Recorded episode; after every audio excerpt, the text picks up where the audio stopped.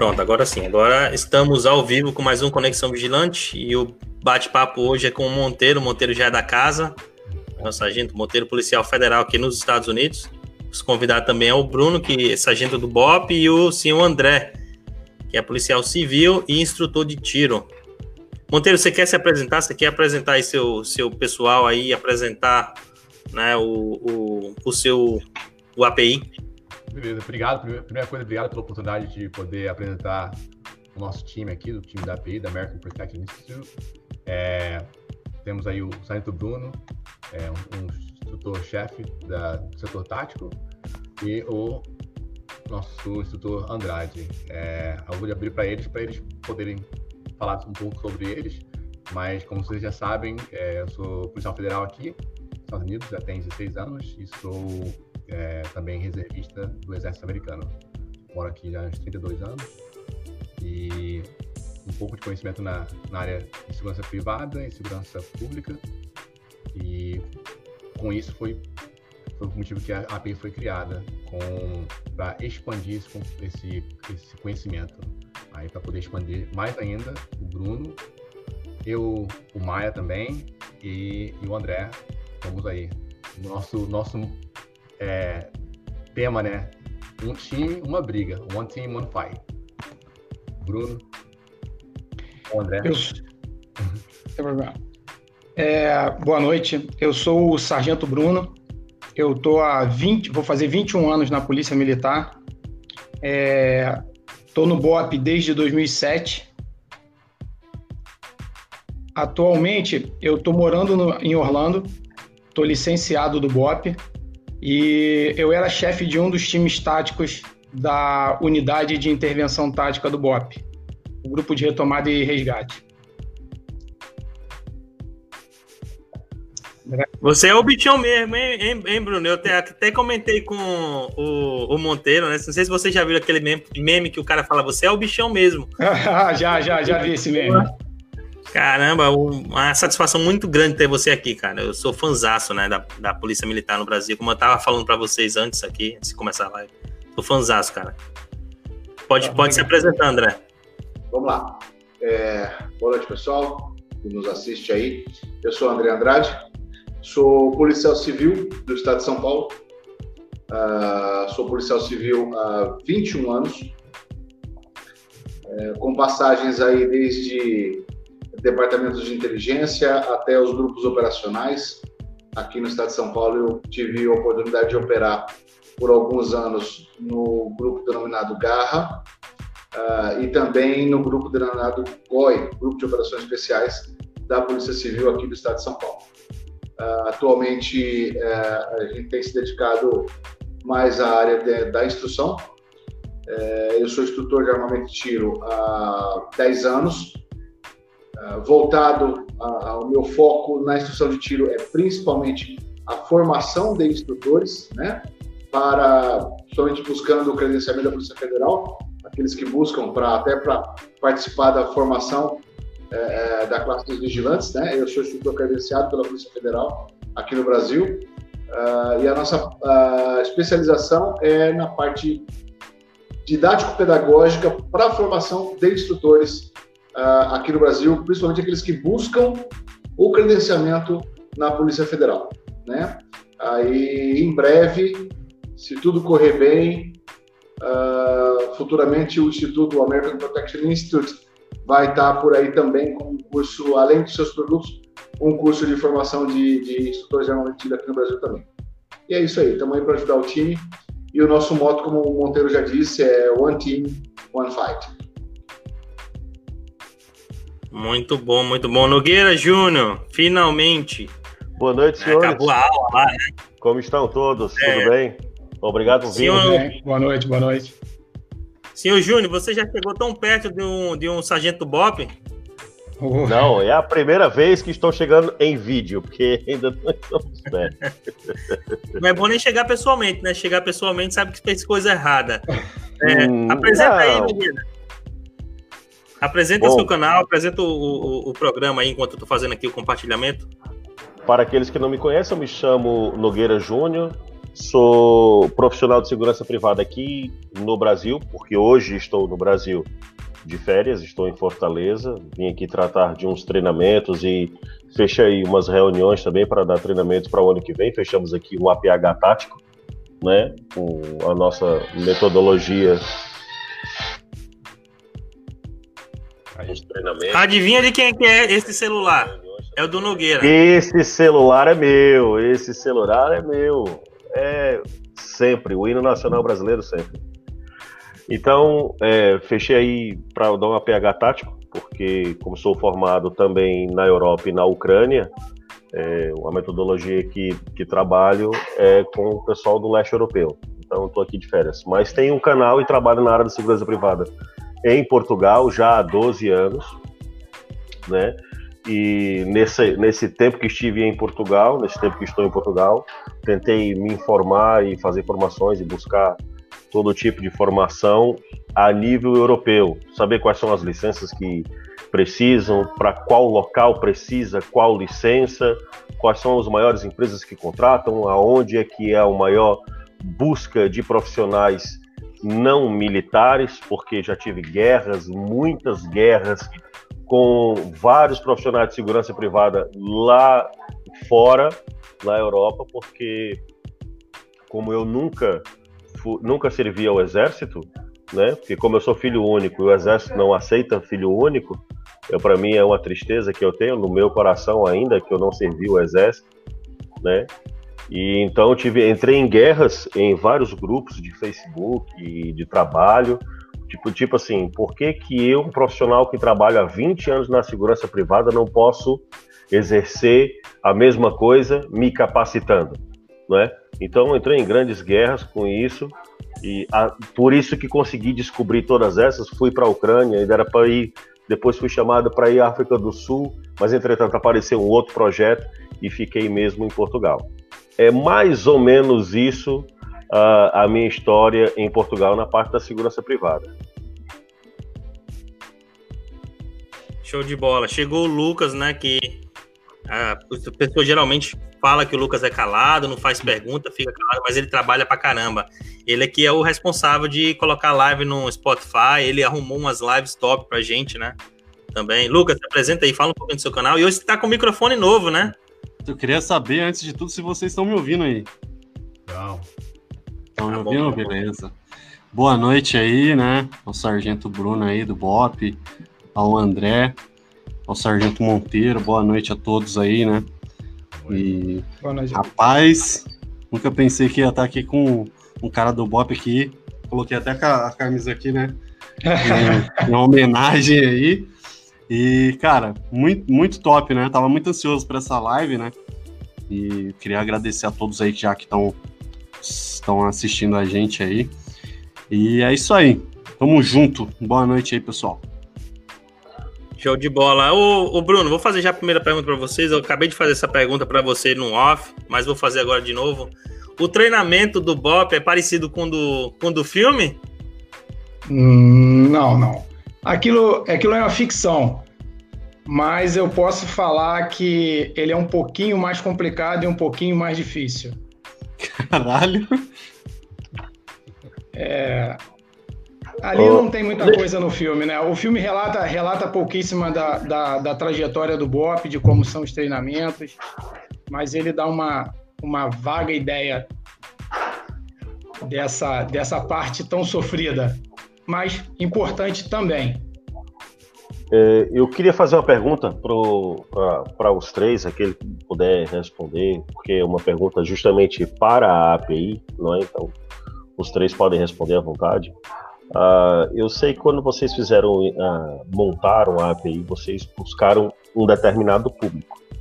Né? Eu queria saber em que parte uh, a segurança privada, o profissional de segurança privada, consegue exercer nas suas funções uma formação da API.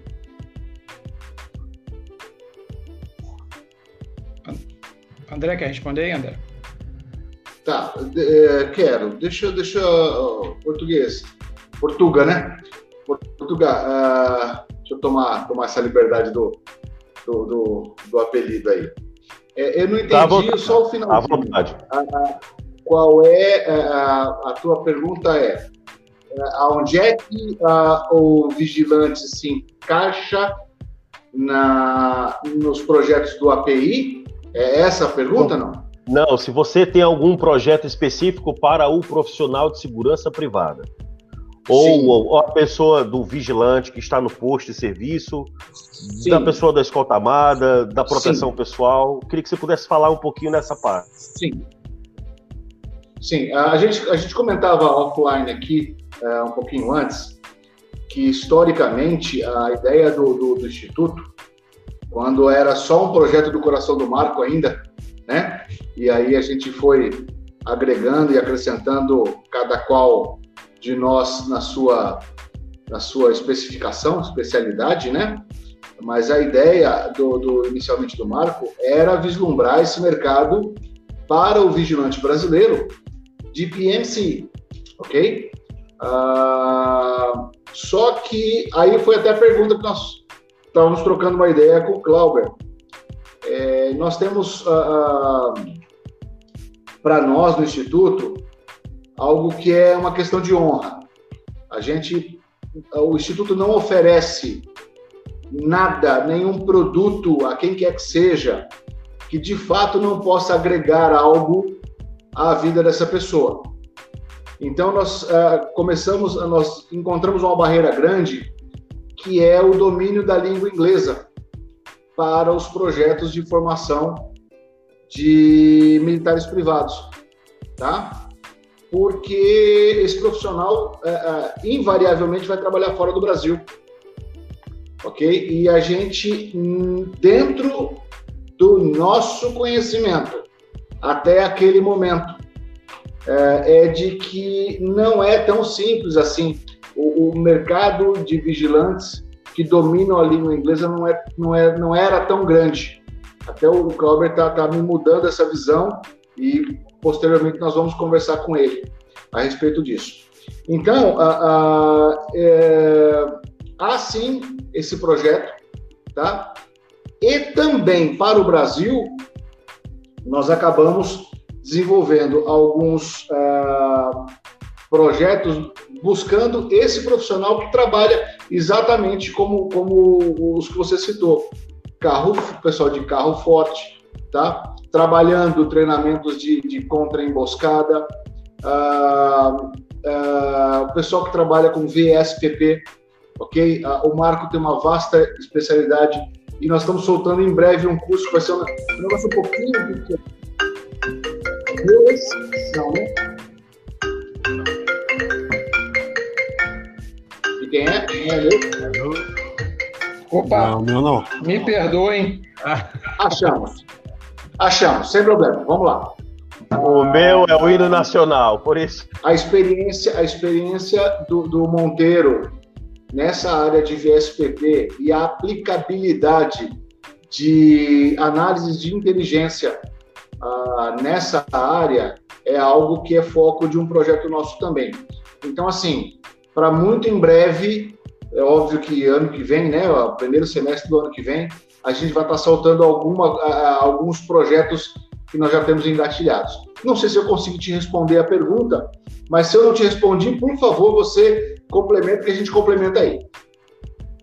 Não, está respondido sim, boa parte dela, porque assim, eu de certa forma, uh, no nosso canal a gente procura o um engrandecimento do profissional, tanto do vigilante que fica no Brasil, quanto aquele que tem interesse que tem para fora. Por exemplo, nós temos nessa sala duas pessoas em termos privados, eu não falo do Monteiro, porque o Monteiro é um policial, ele é um militar, então em termos privados temos eu e o Clauber. Somos 100% civis, eu particularmente nunca servi ao exército, não é? A minha vida inteira, eu tenho 43 anos hoje, dos 43 anos, 20 foram dedicados à segurança privada, não é? Então, eu, determinado, eu lá fora tive certa dificuldade justamente porque eu não tinha uma exigência que eles têm de que é no mínimo um ano e meio a dois anos de serviço militar. Não interessa qual força, não interessa qual posto. Algumas empresas exigem pelo menos mais as britânicas, exigem que ele tenha pelo menos no, servi no seu serviço militar está, é, ter frequentado ou a artilharia ou a infantaria para poder adentrar determinadas áreas, por exemplo, como o Maritime Security Office, no qual eu sou formado, não é? Então senti certa dificuldade e, por incrível que pareça, eu fui depois de muita briga, eu estava comentando, é que eu fui chamado para uma empresa britânica para a África do Sul. Eu tinha que ir para a África do Sul para poder pegar ali as águas de Moçambique. Mas agora, como Portugal abriu a segurança privada marítima, então eu vou continuar mesmo em Portugal, que para mim, por enquanto, é mais fácil. Mas deixa, é, o que eu estava perguntando com relação a essa parte da segurança privada é que, por exemplo, o vigilante hoje, digo nos modelos de hoje, de acordo com a Lei 7.102, ele trabalha com um 38. Só alguns vigilantes é que trabalham com pistola.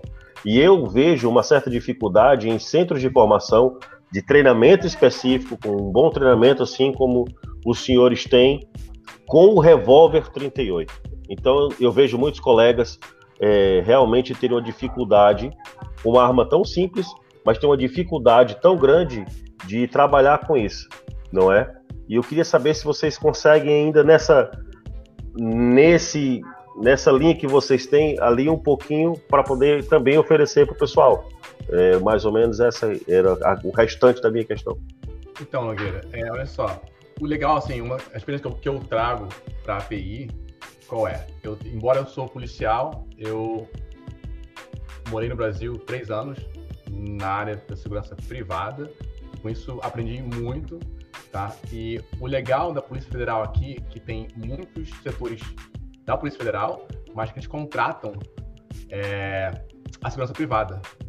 E a facilidade daqui é que tem mais recursos, com certeza. Mas, infelizmente, algumas leis, por exemplo, em Washington, D.C., na capital, por causa da lei, eles são obrigados a usar um 38 aqui, nos Estados Unidos, entendeu?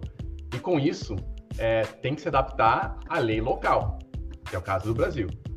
É, então, é bem enfatizado o treino com o armamento que eles têm atualmente. Interessante que tem alguns vigilantes que trabalham em dois lugares diferentes. Aí trabalha integral num local que tem a pistola, aí depois vai fazer um, um outro bico, um outro part-time, entendeu? Num local que tem um, um revólver. E aí, como que fica? Com isso, é, as agências é, federais, eles supervisionam esses, as, esses, esses, essas companhias de segurança. E com isso a gente enfatiza muito no treino é, do armamento. Não importa se é com a pistola ou se é com revólver. E com isso, a, eu estou tentando trazer esse treino também com a mentalidade equipamento de primeiro mundo, embora usando o revólver a pistola, para o Brasil. Porque as leis locais do Brasil só obrigam o, o vigilante em si a o quê? Usar o revólver. Então vamos treinar com o que você tem, para ser eficaz com, com, com o material que você tem. Então, nós começamos antes, né? Pô, o vigilante tem um 38, só que ele vai fazer um curso por fora com uma pistola. Quer dizer, no final do dia, ele não está aprendendo o material que ele está usando no trabalho. Ele está aprendendo a pistola, não o revólver. E com isso a gente está tentando enfatizar nesse, nesse treino. É, com revólver com a pistola. É, aí eu, eu, tenho essa experiência um pouco, três anos no Brasil, como gestor de segurança de uma multinacional no Brasil e com conhecimento daqui, tanto é que é por isso que eles contrataram, para mim poder levar esse conhecimento para o Brasil e enfatizar no treino.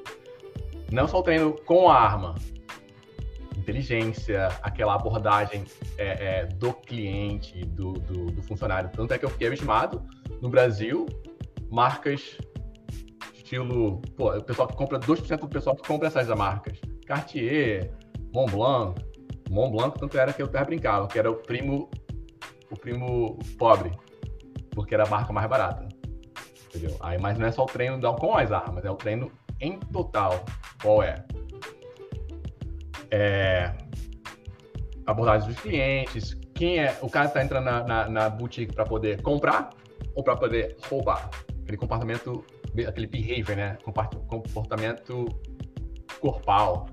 É coisa simples que no final do dia faz a diferença. Aquele 85% de treino que é teoria tem que ser botada, tem que ser botada na prática. Né? Show de bola. Deixa eu só dar um, um aviso aqui é, para o Lucas Martinelli Ponciano e para Glauciene Souza.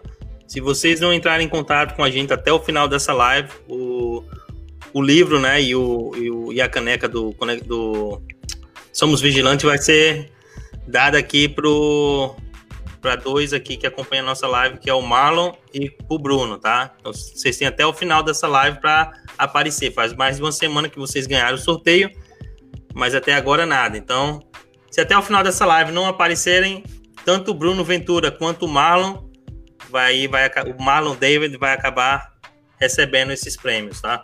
Então, sempre aqui na, na live da gente. Pode falar, Nogueira. Não, eu queria perguntar qual é que era o maior público é, que vocês têm com relação à procura do Private Military Contractor. Bom, no, no Brasil hoje, o Portugal, é, nós não estamos disponibilizando esse, esse, esse, esse produto ainda, tá? Ah, como eu disse, a gente, a, gente tá, a gente precisa ainda fazer um estudo mais apurado dessa clientela, ok? É, mas eu creio, eu creio, dentro daquilo que a gente tem visto, que a procura maior, com certeza, será por parte de vigilantes, ok? É, apesar de que a gente ainda aposta, a gente ainda vai medir ainda a caserna, vai medir ainda as fileiras do exército que deixam a, a, o exército, mas eu não sei se esse é um público que tem interesse, viu, Portugal? Porque é o pessoal que sai para trabalhar no Brasil. Eu não sei se. Eh, realmente não, não, sei te falar. De fato, hoje nós, nós não temos como te responder quem é o, o, o público que nos, que nos que busca esse produto, esse, esse tipo de, de qualificação, ah, porque eu não tenho, nós não temos no, no, no Instituto hoje no Brasil ah, ah, esse produto sendo oferecido. Uma coisa que a gente vai enfatizar também, Nogueira, é o quê? Nosso produto que a, gente, que a gente oferece é um produto que a pessoa possa literalmente usar no dia a dia. Uma ferramenta, embora nós tenhamos o conhecimento de PNC, não é um produto que a gente está é, é, provendo hoje no Brasil para poder as pessoas usarem 100%, entendeu? E com isso, eu acho que o setor da segurança executiva é um produto que vai ser mais usado é, por enquanto, é de demanda. E também o pessoal tem como é, é, usar esse curso no dia a dia. Mas PMC no Brasil hoje, entendeu? Fica mais difícil usar. É, eu queria fazer aqui uma pergunta, né, em cima do que o português perguntou aí. Eu gostaria de saber quem são os clientes, né, desse, desse serviço, né, porque já ouvi falar aí que tem nos navios e, e tal. Existe mais algum tipo de cliente ou é restrito somente a navios? Como que é que funciona? Isso, o 01, como o André falou, é o inglês. Então, várias companhias na África, é, na nos Arábia, Arábia Saudita, nos países é, Afeganistão, Iraque, no Oriente Médio, é. né? Eu também tenho esse problema de achar essa palavra. É. Então, o que acontece? É, vários contatos são americanos. E com isso, o 01 é o quê? A legalização. Tem que ter pelo menos o green card. Então, uma companhia não vai, não vai é, sponsor, não vai apoiar, não vai patrocinar um indivíduo do Brasil para poder trabalhar para eles é, sem o inglês e com pouco treino, mas 01 é o inglês e a documentação. Então, não é, não é viável é, oferecer um curso que a pessoa não vai conseguir usar. Entendeu? É... Então, então deixa eu só, eu ent, então deixa eu entender. Uh, vocês funcionam basicamente com o público americano, com as empresas americanas? Hoje sim. A maioria sim. Ah, ok. Não, porque é, as empresas britânicas elas, elas não necessitam que o, a pessoa seja britânico, mas é o, o, obrigatório falar inglês e tem que tirar a sua carteira do Security Authority Industry, que é o cartão SIA License, que esse é solicitado juntamente ao governo britânico. Mas não é necessário que você faça o curso no Reino Unido, você pode fazer fora. A escola procura o reconhecimento e consegue tirar essa licença para trabalhar no mercado das empresas britânicas, das empresas uh, do leste europeu, que, que são as que por enquanto dominam naquela parte ali e que baratearam demais a mão de obra em determinados, em determinados locais, em outros não. Mas eu pensei que vocês poderiam fazer essa ligação, que seria também muito interessante procurar a parte da CIA que dá essa licença para poder. É, qualquer nacionalidade pode ter, desde que faça na, no reconhecimento dos padrões que eles exigem. Entendi. Entendi. É, não seria um problema entrar no padrão, só que a gente não. Eu acho não acho viável ainda hoje, como ela falou. É, justamente entendeu? pela sua facilidade que você está aí, é bem mais fácil. Eu tô, eu tô, faz tempo que eu tô tentando entrar no mercado americano e não consigo. É complicado, cara. E assim, como você falou antes, é, o 01 é a legalização, entendeu? É, são poucos que, que faz o patrocínio com essa mão de obra. Assim, seriam mais o engenheiro, não é nem no PMC, o cientista, o cara que é específico para alguns trabalhos nesse campo. Aí eles, pô, aí, a gente vem do Brasil, da China, do, de onde que for, eles patrocinam o cara, mas não é o, no lado do PMC. Então, é uma mão de obra mais específica. Aí com, com isso, o 01 seria o quê? A documentação. Eu Show acho que bola. mais usado a parte da área é, de proteção executiva no Brasil é, do que a de PMC. Pô, porque vender uma, um produto que o cara não vai usufruir imediatamente, e com isso teria que ter outros cursos, é, eu não acho justo é, fazer isso com, com, com o público. Entendeu? Então... Entendi. André, você, tem, você quer completar, André? Não, não, é assim, só, só esse comentário, assim, um dos fatores que, que na, é, não nos permitiu ainda alavancar uh, o mercado de PMC no Brasil, de PMC no Brasil, é essa nossa política, essa nossa questão de honra, de não oferecer curso por curso. Vamos chamar assim, de não vender certificado. Por mais que eu entregue um produto, ok?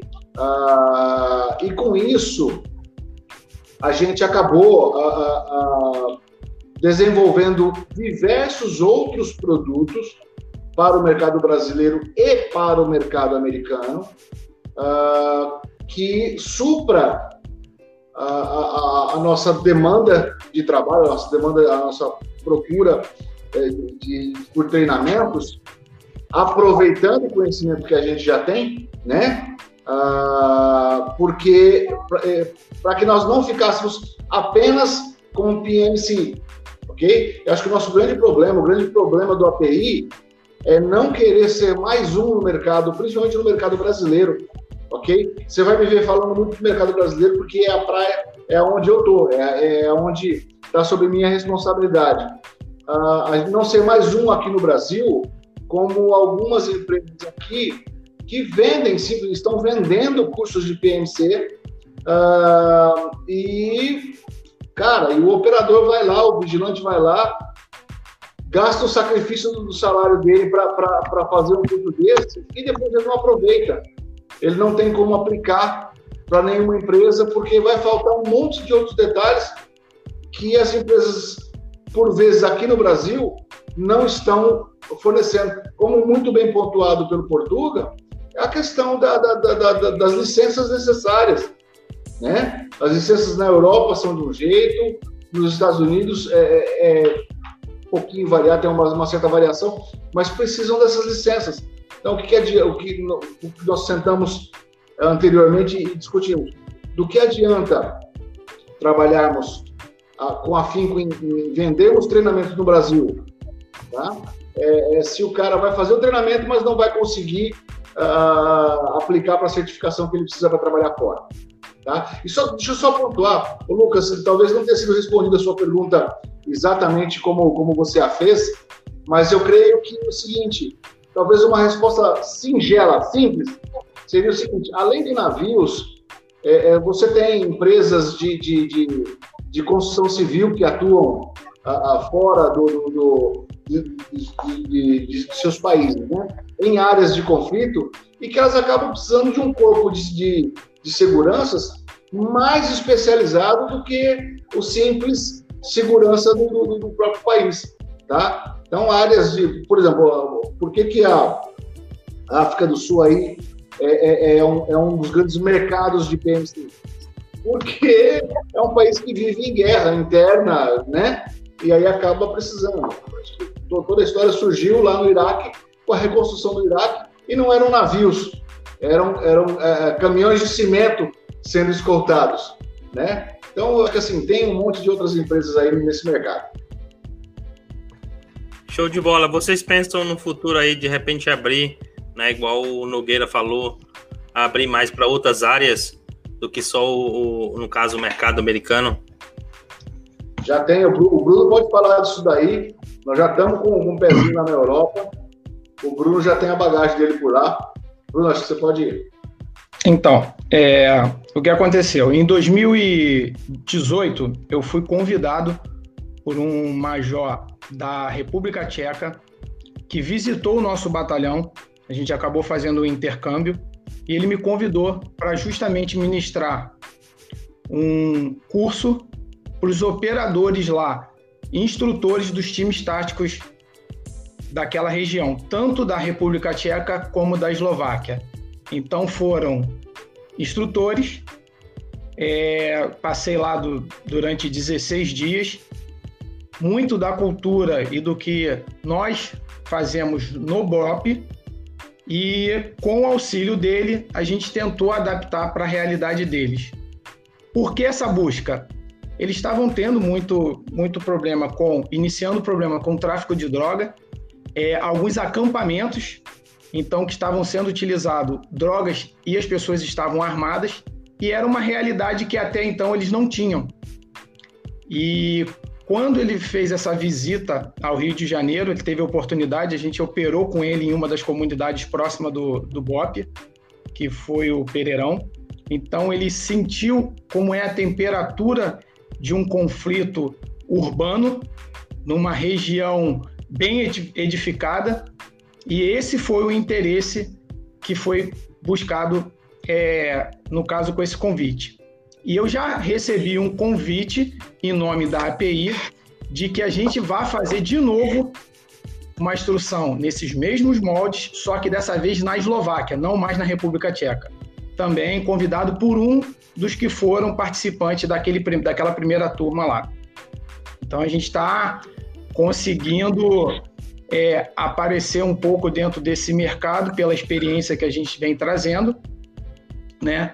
A API está bem dividida dentro dos seus setores é, é, com as suas funções, então esse mercado está abrindo e a gente está começando a, a, aos poucos, né? Se não fosse claro o problema da pandemia, né? Eu digo que a pandemia ela não foi um freio de mão, né? o, a pandemia, o carro começou a andar de ré.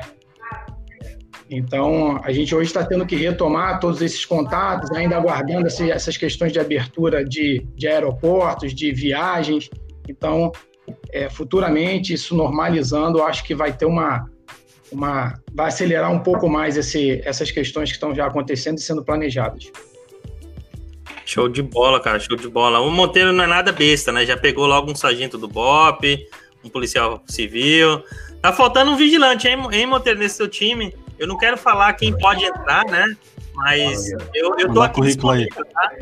Eu já vou, eu já vou logo, eu já vou logo me escalando aí nesse negócio. Nogueira, foi aquele assunto que nós fizemos. A, a, pandemia, de uma forma ou de outra, atrasou muito, mas assim, é, aquele assunto que nós falamos antes, em termos de, da teoria, é, do conhecimento que muito, muitos dos vigilantes da segurança privada, em, em total, não buscam. Então, a API está criando vários módulos para poder agregar, para ensinar, para guiar é, via online, para poder, poxa, é, é, melhorar o, o, o, profissional na área de segurança privada, entendeu? É, isso é essencial. Nós falamos, não é só tirar, não dar tiro e jogar bomba, entendeu? Assim, é bom, mas no final do dia, por exemplo, na Europa, não tem armas. E aí? Tem que. O, o judô verbal, né? Isso é, a AP está criando é. esses, esses módulos para poder pavimentar o caminho. Monteiro, é, eu queria, queria aqui fazer uma pergunta aqui para você, né, cara? Se você sente falta, cara, desse profissional da segurança privada qualificado, né? Porque a gente, a gente bate na tecla aqui, a gente toma porrada por isso, por falar para o pessoal se qualificar. E qual que é a importância disso daí, cara? Porque o pessoal acho que não entende que a gente tem que, tem que se qualificar, tem que, tem que estudar e. Por exemplo, hoje aqui nos Estados Unidos, é, é, por ter uma demanda muito grande de, da segurança privada, e tem um fluxo de muitas pessoas que não. muitos imigrantes que estão trabalhando nessa área, que o nível caiu bastante, por causa da demanda, certo? Só que é, muitos contratos estão tendo, estão tendo fornecidos para o governo federal estão sendo perdidos. Por quê? As companhias de segurança não estão enfatizando no treino dos vigilantes, certo? E com isso, cara, eles, um, eles perdem o contrato, dois, é, eles são aquela bandeira vermelha que nunca mais vai conseguir um contato, contato com o governo, e com isso tem que aumentar o nível. É, é, então, eu, pô, eu, eu, eu bato na tecla que tem, é, é muito importante. Aí o, o pessoal vídeo... tem nível e tudo, e quando a gente que tem nível procura, não é dizendo nada não, mas te estuda pra caramba, se mata, rala, não pode ser contratado. Isso é uma injustiça muito grande. É. Tem, que, tem que ter cotas aí pro pessoal que quer trabalhar. Eu vou entrar nessa área do Lucas, né? Já que o pessoal gosta muito do Bop, né? Bruno, Sargento Bruno, fala para o pessoal, né? O tanto que você estudou para chegar onde você chegou. Que o pessoal acha que você simplesmente, né? Aparece na posição, né? E, e ah, achei o Bruno bonito, Fez. vou botar o Bruno. É, Fez um curso é. de 200 horas. Um curso de 200 é. horas. É. Então, é, minha vida, na verdade, militar, ela começou na aeronáutica, né? Eu servi na aeronáutica durante quatro anos e no serviço obrigatório, que eu me, eu me alistei aos 17 anos. Então, da aeronáutica, eu prestei o concurso para a polícia e eu fui de. Na verdade, eu, servi, eu fui pertencente às duas forças durante um, um, um período. Né? É, minha incorporação na polícia foi em outubro e o meu desligamento da aeronáutica foi em novembro de 99. Então, fui pertencente às duas forças até que eu fui desligado completamente da aeronáutica. E aí servi na Polícia Militar. Na Polícia Militar, além de fazer aquele curso de formação, a polícia tem essas, essas variantes, né? Já teve curso de um ano, já teve curso de 11 meses, já teve curso de seis meses. O meu curso foi um curso de seis meses que se estendeu para oito, e aí eu me formei no 12º Batalhão da região fluminense de, do Rio de Janeiro, Niterói. E aí passei por essas questões, por alguns serviços é, normais que os policiais passam. Já trabalhei em presídio, já trabalhei bicicleta. Eu fui um dos primeiros policiais em Niterói a fazer patrulhamento de bicicleta. Ainda bem que eu tenho essa foto guardada, mas eu não mostro ela para ninguém. Entendeu? Essa fica guardada lá. Trabalhei no famoso. Orgulho. Pioneiro. É, no, no, trabalhei no DPO, né, que é aquele destacamento policial extensivo naquela região. Fui para fui a Secretaria de Segurança, eu fui convidado pelo subsecretário de Segurança, um, um delegado da Polícia Federal, o Dr. Márcio Derene me convidou para ser o segurança dele durante o período em que ele esteve lá. E de lá, em 2007, eu migrei para o BOP. E aí que está o problema, né? A gente acha que é muito fácil, muito legal, mas tem que deixar um pouquinho de sangue por esse caminho lá. Então eu fiz o curso de ações táticas pelo BOP, fiz o curso de negociador, sou um dos é, fundadores do primeiro curso de resgate e retomada, que foi um curso feito pelo BOP. Então, já foi feita a segunda turma, voltado somente para aquelas pessoas que são de grupos de intervenções táticas, atuam diretamente em CQB, combate ambiente confinado. Então, esse era o foco. Fui fazer um curso no Pantanal, né? Sou formado em operações no Pantanal. Foi feito lá em Ladário, Mato Grosso do Sul. E tem o curso também no Fuzileiros de Defesa Nuclear, Química, Biológica e Radiológica, que, para quem não gosta, é gás todos os dias. Acho que essa é, é a breve história que a gente vem passando aí para a gente chegar até onde, onde a gente já gosta. No BOP também, é, curiosidade, é, eu tenho bastante ocorrência junto frente a uma equipe né? A equipe Delta lá, a gente é, conseguiu ser a equipe com mais ocorrências com refém dentro do BOP. A demanda chegou um ano que a demanda de ocorrências com reféns, sendo eles é, é, né, aquele, apenas aquele meliante que cometeu um assalto e na fuga pega o refém para termo de sobrevivência. O alienado mental, em alguns fatos, nós pegamos também esse tipo de ocorrência e também as questões aí do, do problema de brigas conjugais, que levam também a uma ocorrência essa em São Paulo, a gente vê bastante, é, por todo o Brasil, são ocorrências com grande demanda. Essa é, é um pouquinho da história aí do, do Sargento Bruno. Então, só fazer aqui uma adenda aqui aos meus, meus, meus nossos telespectadores. Polícia privada, você já viu o tanto de P que você tem que levar, né? Então vamos acabar com esse negócio de 200 horas ser polícia privada. Pelo amor de Deus, eu não aguento mais. Olha, deixa eu fazer Ó, uma pergunta. E vou, uma curiosidade. Vou fazer, falar uma curiosidade. É, ainda pelo BOP, a gente foi convidado a participar, principalmente nos problemas que o Rio de Janeiro começou a ter daquelas, né, daqueles roubos em lojas de, de telefonia celular. Então, nós começamos a desenvolver no BOP é, uma palestra de negociação preliminar dentro do gerenciamento de crise. Porque a gente conseguiu observar que muitas das ocorrências com refém, aquele primeiro é, operador, sendo ele o policial militar do batalhão convencional, sendo ele o agente de vigilância, ele tem suma importância na conduta em que ele toma naqueles primeiros momentos. Então, um vigilante bem preparado, ele entrega para as polícias, para aquele que vai assumir né, a fase seguinte dele, ele entrega uma ocorrência muito bem feita.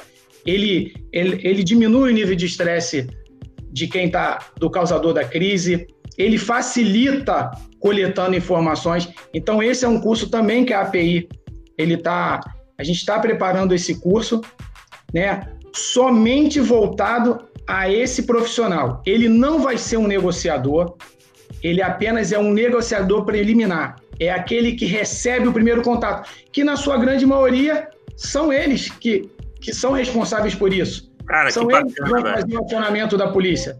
Então, bacana, fica aí a dica.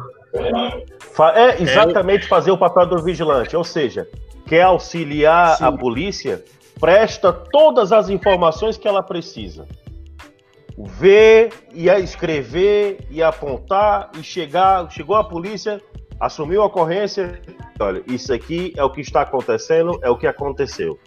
Esse é o verdadeiro papel do vigilante. Pô, bacana. Esse é o verdadeiro papel. Vou fazer um comentário, se você me permite. Né, isso não é ser subordinado, né? Isso não é ser menos, é ser tão importante quanto. Por isso, pessoal, que o lema da API é esse. Um time, uma luta. É um time. Pô, bacana, ah, cara. É. Se sou eu falando, a turma mete o pau, né? Mas escutar é, nós... vamos ver agora se, se a turma começa a entrar na cabeça, né? Porque exatamente isso que a gente pega. Um vigilante bem preparado, ele, ele entrega para a polícia, né? Exato. né? Praticamente já ali. A função, exatamente, a função básica do vigilante é quando ele assume a ocorrência, fazer o máximo de, de, de, de observações e apontamentos e o trabalho dele é esse, é o trabalho primordial. Assim a polícia é, consegue observar fazer e reportar, né, cara? Exatamente. Eu tenho uma pergunta para vocês. Antes de você fazer sua pergunta, pergunta aqui Fala. nos Estados Unidos, aqui no estado da Flórida, né, nas companhias de, de segurança que eu vejo e que eu trabalho também, a gente recebe muito treinamento, né, de active shooter. É, o Nogueira, o, o Nogueira, o, o, o Sargento Monteiro, ele, ele sabe muito bem o que é. É um treinamento ali para pagar uma, um franco atirador. E por que, que a polícia dá esse treinamento pra gente? Porque a gente é o primeiro que vai estar lá no local. Então, se a gente poder neutralizar o, o, o suspeito antes né, de ele causar danos maiores, né, a polícia chega e faz o trabalho dela de investigação. Eu só esse ano tive dois treinamentos com dado pela cidade, né, com operadores de SWAT. E na, no mês passado eu tive um pago pela companhia, né? Também era um operador da, da SWAT que veio ensinar a gente técnicas, né? De, de entrar em quarto, de, de corredor. Essa última foi é, single respond, que é o cara responder sozinho. Mas tem de, de, time, né? De três, quatro. O Monteiro provavelmente fez bastante aquele policial. E é o mesmo treinamento que a polícia, cara. A gente, eles dão pra gente, né? Igual agora o API tá tentando fazer, que é justamente isso. O vigilante é o primeiro que vai estar tá lá. Né? Muitas das 99% é o vigilante que vai responder primeiro antes da polícia, né? E dependendo do local, a polícia chega depois de, de uma hora, duas. Então é bem bacana escutar isso aí do, do, do sargento do BOP. É, Nogueira, pode fazer sua pergunta. Não, a, era primeiro uma, é, uma observação e depois uma pergunta. O que as pessoas ainda não perceberam a importância do vigilante hoje em dia é porque no, quando há um acontecimento, quando há qualquer coisa, a primeira quem está lá é o vigilante. O vigilante é que vai estar lá. Né? Quando há um assalto ao carro forte, o primeiro na ocorrência é o vigilante. É o primeiro, é aquele que leva com o crime, né? E é só essa observação que eu queria que o pessoal entendesse isso e às vezes não consegue colocar. A minha pergunta vai: é, vocês acham que vão conseguir, e que eu espero que sim, é, quando o, acontecer a aprovação do novo estatuto, depois uh, da aprovação do novo estatuto, quando vier a regulamentação em que a Polícia Federal poderá, assim, colocar é, as armas que serão utilizadas pela segurança privada, vocês acham que não vão, aí sim vão conseguir efetivamente colocar para o Brasil um bom treinamento de Private Military Contractor? Posso? Vai lá, André. Vamos lá. É... É, eu, eu acho que a deficiência, talvez para te responder isso, eu diria para você o seguinte, que há uma deficiência grande de treinamento, isso é notório uh, há uma carência, deficiência não, vamos mudar o termo para não ficar pejorativo. Eu acho que há uma carência de treinamento para o setor da segurança privada no Brasil. E eu acho que dois fatores contribuem. Por favor, me corrijam se eu estiver errado. Tá? É, o, acho que o primeiro delas é a exigência de uma formação não tão a, a, a, competente por parte da Polícia Federal. A Polícia Federal não exige que a formação do vigilante seja tão, é, tão boa quanto ela precisaria ser. Ah, e parte dos vigilantes, depois que se formam, se acomodam em uma zona de conforto, achando que não precisam crescer mais. Então, Portuga, eu penso o seguinte: eu acho que não é, ah, eu acho que não é a, a mudança do estatuto, a liberação de novos calibres ou nova regulamentação de, por exemplo, eu sei, uh, eu tenho um grande amigo na área da vigilância da, da, da, segurança privada no Brasil, é o Demetrius, está lá, tá lá em Londrina, no Paraná. Uh, Demetrius foi colega meu, é instrutor de armamento tiro também, foi colega em um centro de treinamento, e eu, eu vejo, acompanho a briga, o discurso dele lutando pela concessão de calibres como 9mm, 357 Magnum, como a liberação de, de, de 223, 556 para o vigilante, eu concordo para a segurança do vigilante, principalmente no carro forte aí, na escola de carro forte, é essencial.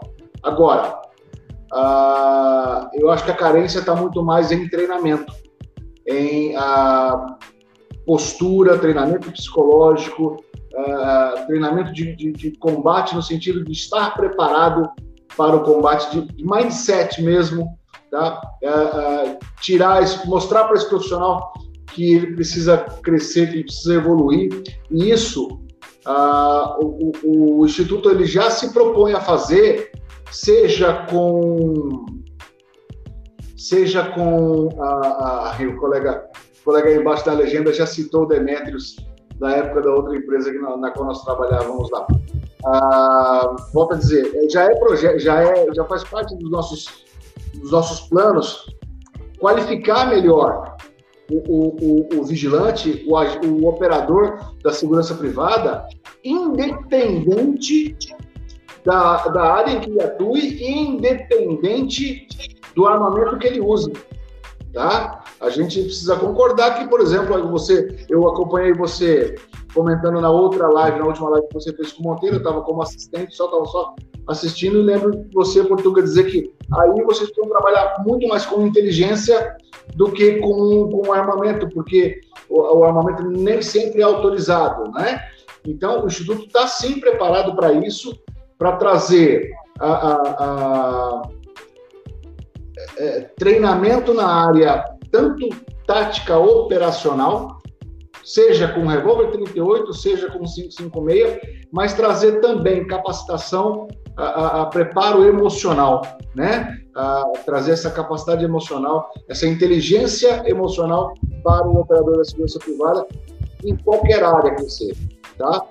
Desde o do BSPP ao carro forte, ao patrimonial, ao vigilante que está lá no posto, e que não deixa de ser importante, como muito bem colocado pelo Bruno. Tá? Porque olha a responsabilidade do vigilante que está num, posto bancário, por exemplo. Olha quantas vidas ele tem ali se ele tomar uma atitude é, é, mal pensada. Né? Então, sim, está nos nossos planos, sim. E só esse adendo de que talvez eu acho que a palavra-chave não seja a, a equipamento, tá? E sim treinamento. Prepara o pessoal. Show de bola. O equipamento ah, ele auxilia, ah, né? O operativo. Ô, Clauber, só uma observação. Essa live a gente não vai apanhar. Já tô vendo que não vamos apanhar, porque são três profissionais na área militar falando.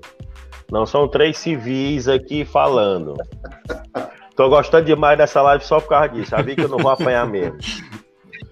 Cara, porque é, é, é assim, nós estamos André, tentando, né? de certa antes, forma. Antes de você terminar essa.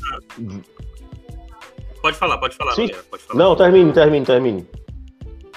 Eu concordo com o André nesse sentido, né? Que o equipamento ele auxilia o, o operador, né? Mas se o operador estiver bem treinado com qualquer equipamento, ele vai ser bem sucedido. O Bruno ele pode até falar um pouquinho mais sobre isso, né? Já que ele o, tanto o Bruno quanto o Monteiro, né? O Monteiro também, aqui nos Estados Unidos, eu como vigilante já treinei com uma porrada de arma, imagina o Monteiro, policial federal. Deve ter até treinado até com bomba nuclear, se, se, se, brincar. Monteiro, tá sem, tá sem áudio, Monteiro. Isso. Nogueira, que você. Tem que acostumar com a tecnologia. Só que não, não, não foi. Apanhar, a pergunta do curso de apanhar. Você gosta de curso com emoção? Entre eu, Maia, o Bruno e o André, não tem problema. Nós temos local. O treino vai estar disponível para o pessoal que gosta de, do, do treino com emoção. Bomba, tiro, perseguição com carro, vai estar disponível. Esse é que é bom. Esse aqui é bom, esse aqui é da adrenalina. É. Em, dois, em dois lugares, assim, em termos de no verão, aquele calor maravilhoso, e aquele frio maravilhoso de assim, menos 5.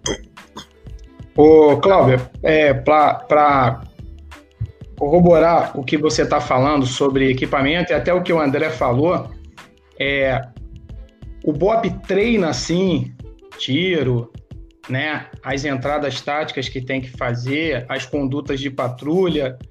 Mas se nós pararmos para pensar, são treinamentos de memória neuromuscular, são treinamentos de inteligência, são treinamentos de atividade. Não são treinamentos relacionados a calibre do armamento que nós estamos usando ou, ou, ou outra coisa assim só relacionada ao equipamento. O material humano ele é mais fundamental. O equipamento na mão de quem não sabe como operar vai ser somente um equipamento.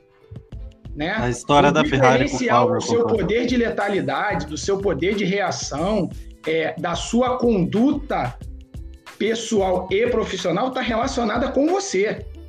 Então, o BOP senta na sala de aula várias vezes, várias vezes. Ah, tem alguma matéria importante, algumas é, palestras, como o, o Rogério Greco, vou lá sentar, falar algumas é, determinadas, a parte jurídica, né? As, os seus limitadores jurídicos, quais são os seus remédios, como a atuação, que importância tem, as questões de mídia, né? Uma, um produto mal vendido, né? Mal demonstrado, acaba sendo prejuízo para a empresa. Isso é no meio privado, isso vai ser no meio militar a conduta policial ou do vigilante de forma inadequada, ele vai representar uma negatividade para aquela classe muito grande. Então, quando o André fala que a API ela está já se propondo a, a, ao treinamento, ao aprimoramento desse profissional, o calibre, o equipamento disponível, ele é um adendo na questão profissional dessa pessoa. Pô, muito top, cara. Escutar isso, escutar isso do, do um operador do BOP, né, cara? É isso que eu sempre falo. O Lucas até mencionou, eu sempre falo uma mesma brincadeira, né? Não adianta dar uma Ferrari para quem não, não, não, sabe dirigir. É a mesma coisa. A turma quer 556, quer, quer 223, quer 9mm, ponto .40 eles provavelmente. Que é bazuca, que é lança-chama, que é tudo. Né? Então, é, eu sempre falo isso da, da Ferrari. não sei se vocês conhecem o Douglas Lúcio, mas ele aqui tá, tá falando aqui pro Bruno guardar a vaga dele. Vou, eu só queria dar um recado pro Douglas. Ele tem que entrar na fila. E olha que eu tenho os dois números do Monteiro. Eu vou ligar pro Monteiro todo dia agora. O, o, o Douglas, ele é, é, o Lúcio, é o Sargento Lúcio, ele também é do BOP. Ele hoje faz parte lá, no, ele está no comando de operações especiais lá, na parte de instrução. Então, é um grande amigo e também está tá vindo para cá, para os Estados Unidos. Então, grande abraço. Muito bacana. Muito bacana. Eu, eu vou até ligar para o Monteiro, né? Agora que eu tenho os dois telefones dele. E eu, eu, eu vou até de graça, cara, só para estar tá perto de vocês. Aprendendo com os melhores. currículo lá para ele, Cláudio. Eu também quero ir. Ah, é ligeiro, isso eu vou rapidinho. e agora que eu tenho visto, tá bom. Ô, Nogueira, faça Olha, deixa eu fazer aqui não, é, é uma pequena observação que eu acho que precisa ser dita, que a gente sempre fala nas nossas lives, é, pessoal, é assim, uh, ah, para você querer um salário, se você está na profissão de segurança só pelo salário, pode ir embora, viu? Porque enquanto não crescer o profissional de segurança, a categoria não vai crescer e assim não vai ser valorizada. Não vão pagar pelo valor que você é, adquiriu, mas o valor da sua experiência de vida, do seu treinamento, do seu conhecimento, porque tudo na vida a gente tem que estudar e fazer, né? Agora, pessoal, a maioria das pessoas é, ah, e o salário, o salário, o salário. O salário só vai aumentar quando você estudar. Isso até rima, né? É, é mais ou é. menos isso. Então, Teve uma pergunta aí do salário aí, o. Olha só, prioridade de vida, né? Eu saí em 2014, eu tava no topo da minha carreira como agente federal, tá? Aí eu fiz até uma live com, com um blogger aí da, da do YouTube. É, a pessoa fala assim, caraca, eu tô maluco, cara. Sair da base da Polícia Federal e pro Brasil, morar no Brasil com a minha família. É, eu falo assim, hoje minhas prioridades estão mais alinhadas do que em 2014, né? Porque hoje minha prioridade é Deus, família, o resto, parceiro, cai no seu lugar. Então, em, relação ao salário, eu, eu troquei o meu salário como agente federal aqui e fui para o Brasil. Embora no Brasil eu estava ganhando um bom salário também, mas era uma prioridade de vida. Em 2017, quando eu voltei do Brasil para os Estados Unidos, é, foi interessante, porque eu não consegui retornar no mesmo nível que eu estava. Mas a diferença foi que, é, pelo estudo que eu tive, pelo conhecimento que eu adquiri, não só nos Estados Unidos, mas também no Brasil. Eu consegui voltar para um patamar alto, mas apenas com conhecimento e estudo. E hoje eu continuo estudando. Eu, eu tenho a facilidade de estar nas Forças Armadas aqui, que as Forças Armadas estão pagando meu mestrado. E assim, é, é, sempre tentando melhorar. E o salário não é tudo. Passa a ser uma consequência, né, Monteiro? O salário passa a ser uma consequência quando Sim, você prioriza o é, estudo. Eu já tive a oportunidade de ir para outros estados, é, até mesmo há pouco tempo, é, como piloto de helicóptero para a Polícia Federal em outros estados. Só que as prioridades iriam mudar. E com isso, eu achei viável falei o quê? Manter um salário mais baixo, fazer uma coisa que eu gosto e crescer na API. Mas assim, prioridade de vida. As escolhas, não salário. É isso. Você, eu, eu tiro por mim. Eu, eu sou motorista de caminhão. Eu tenho carteira de carreta e sou profissional de segurança. Eu faço profissional de segurança ganhando menos e faço com amor e tenho menos é, menos dor de cabeça, por assim dizer, porque eu faço aquilo que eu gosto do que estar tá dirigindo um caminhão. Poderia estar tá muito bem tranquilinho dirigindo um caminhão. Isso eu estou falando em nível particular, tá, pessoal? Entenda? Eu tenho duas profissões. Eu sou motorista profissional e sou vigilante. Eu atuo como vigilante, ganhando muito menos, mas faço o que eu gosto, porque faço por amor. Vou batalhando os meus estudos para que eu, é, que eu vá galgando um salário melhor na minha empresa. Faço um trabalho aqui, então vou acumulando uma hora ali, vou fazendo outra coisa ali. No final, o meu salário vai aumentar. Tá tendo, tá tendo uma guerra aí, Nogueira? Aqui tá um barulho, cara. Olha, é sério. Eu fazia quatro anos que eu não vim ao Brasil e eu vou dizer, é, o brasileiro precisa realmente ser estudado. O negócio é bravo. Os, os, engenheiros passam, os engenheiros passam a vida inteira estudando para fazer um cano de escape silencioso, aí o cara vai lá, arranca e bota o Zé do Motão. Cara, eu queria mandar olha, um abraço pro, pro, instrutor aqui, o, o, meu mestre, né? Eu chamo ele de mestre, o, o Clayton Costa. É um cara super inteligente. Para mim, o melhor instrutor de tiro aqui da Flórida. Eu me coloco em segundo lugar, porque o, o, o coroa é pica. Desculpa aqui a palavra. Ele até me deu uma bronca, Nogueira. Você até tem um fã. Eu não sei se você percebeu, mas hoje eu não te chamei de Portuga. Né, eu tava conversando com o Clayton ontem, né? É, e, ele me deu uma bronca, né? Que, que não é legal chamar o, o Nogueira de, de, de, Portuga, né? E tal. Falei, não, mas eu brinco com ele assim. Ele disse, não, mas não, não chama ele, não. Hoje eu não chamei ele de Nogueira porque Messi. Pior que agora pegou, né, cara? Até os convidados já chamei ele de Portuga. Agora já Mas ele, ah, cara, o mestre você não discute, né? O mestre você fala, você só fala assim, senhor, e, e, e obedece, né? Então eu queria mandar um abraço pro Cleiton, que é o melhor instrutor da Flórida aqui, com certeza disparado. Mas não, não chama ele não, Monteiro, me chama antes de chamar ele. Pode concluir, Nogueira. Eu tô na fila. Não, eu queria, eu queria saber é, se vocês já concluíram toda a parte técnica da, da, do curso do Private Military Contract ou você tem outros cursos assim em desenvolvimento ou que já estão aplicando? O que, que acontece, Nogueira?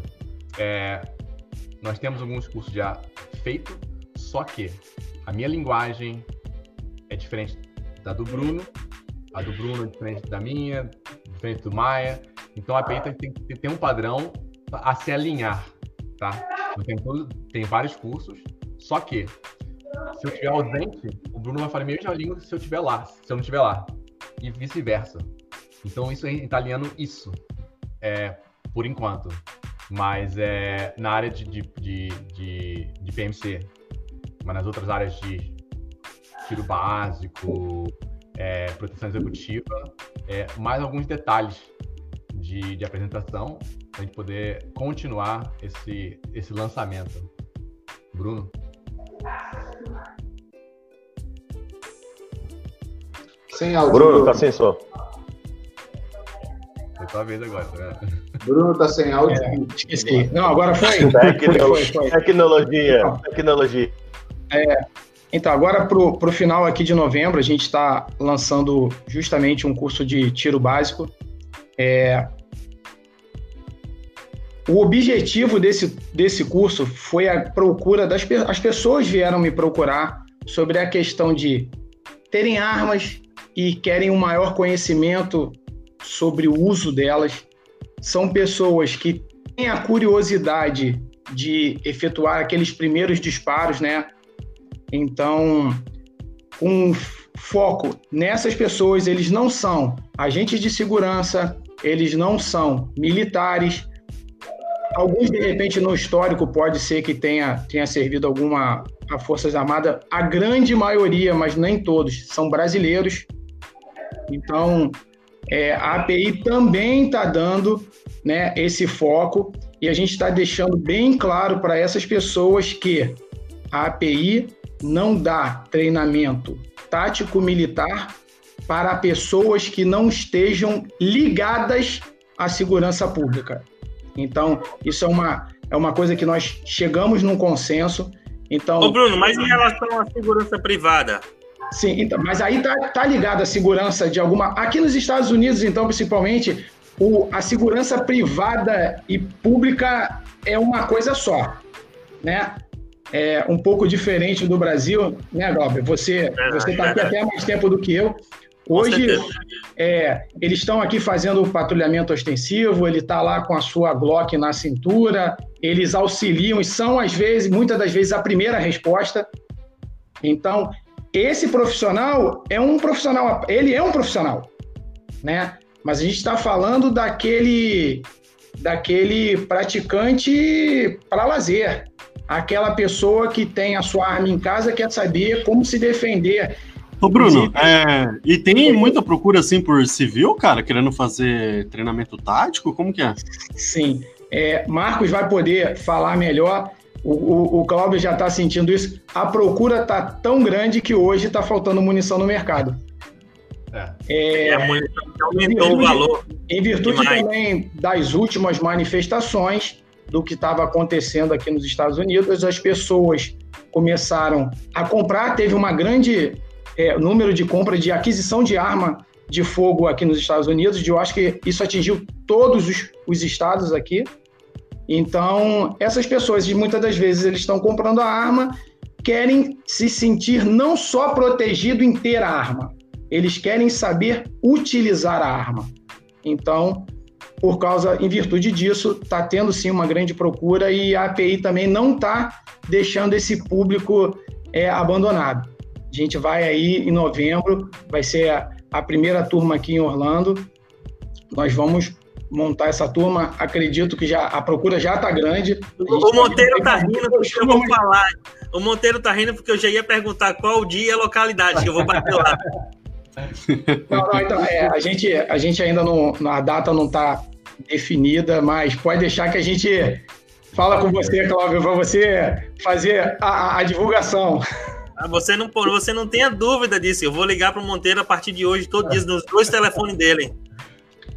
Deixa eu só fazer um comentário, só um acréscimo com relação a essa pergunta sobre, sobre é, outros projetos para a, a, a segurança privada. É, a, em razão do nosso contato é, em, curso, em diversos cursos de formação de instrutores, a gente já recebeu, o Instituto já recebeu a procura por algumas escolas de formação de vigilante tá? que buscam oferecer escola de formação e centros de treinamento que buscam oferecer produtos não, não mais simplesmente para o vigilante, para o operador. Tá? Mas ah, algumas empresas estão começando a perceber o mercado, ah, que no mercado há também o empresário que contrata a empresa de segurança, na verdade, né? que contrata o vigilante. Ah, então nós estamos sol, nós temos sido procurados aqui no Brasil para para um trabalho de padronização e de certificação, com, graças, é óbvio, ao, nosso corpo docente aí, uh, de procedimentos para uh, treinamentos mais avançados para os vigilantes, que aí entra naquela área, né? De carro forte, de, de, de, de vigilância, mas nós já estamos uh, com um, um, alguns contratos já em fase de finalização principalmente aqui no Paraná, sul do Paraná, uh, que é mais próximo de onde eu estou, uh, para atender esse, uh, alguns centros de treinamento que já buscam oferecer produtos, eles oferecendo produtos para empresas de segurança através da certificação do Instituto, através da, da, da padronização de ensino do Instituto. Tá? Estou só completando aí a, a resposta. Show de bola. Nogueira? Tenho, eu tenho aqui uma pergunta. É, quando vocês, for, vocês forem dar início ao curso de PMC, mas vocês vão abrir também para aqueles outros profissionais que realmente querem, não, que não tenham necessidade do, do, do, do green card, ou seja, oferecer para o profissional que, que realmente queira. Por exemplo, eu sou um profissional que trabalha na área, sou entusiasta e quero fazer o curso de Private Military Contract com vocês nos Estados Unidos. Aí, como é que se procede? Vocês conseguem oferecer esse produto ou esse produto ainda está restrito, como vocês tinham falado, com relação à parte do pessoal com green card? Não, a estaria aberta com certeza, é, Nogueira. Não tem problema nenhum, porque você trabalha na área de segurança. A gente, é claro, vai ter alguns procedimentos que você vai ter que prover algum, assim, prover algumas documentações. É, mas fora isso, sim, vai estar disponível. Vai ter um filtro maior, né, cara? Claro, Não, o país. Só para acrescentar, Nogueira, quando o Marcos falou do, do Green Card, é, ele botou lá como a necessidade das empresas que contratam aqui. As empresas, não a API. Não a API. A, entendeu? A API não está fazendo é, é, esse filtro é, se a pessoa tem um work permit ou tem um green card, não, a API não está fazendo esse, esse filtro. Isso é, foi uma explanação só do Marcos quanto à contratação pelas empresas aqui, né, que eles botam lá como fator né, um é a pessoa poder trabalhar nos Estados Unidos. Mas, claro, o Nogueira tá, ô, ô, ô, Monteiro, o Nogueira está perguntando, porque como ele é cidadão europeu e ele está planejando vir aqui para os Estados Unidos já tem um tempo fazer esse curso, então ele já, ele já quer se, se inscrever no curso antecipadamente. É claro que vai ter um, um filtro, porque tem uma, uma é, chamado ITAR, International Trade Association, é, é, uma, é, um, é um setor do governo que filtra alguns treinos, dependendo do, da pessoa, entendeu?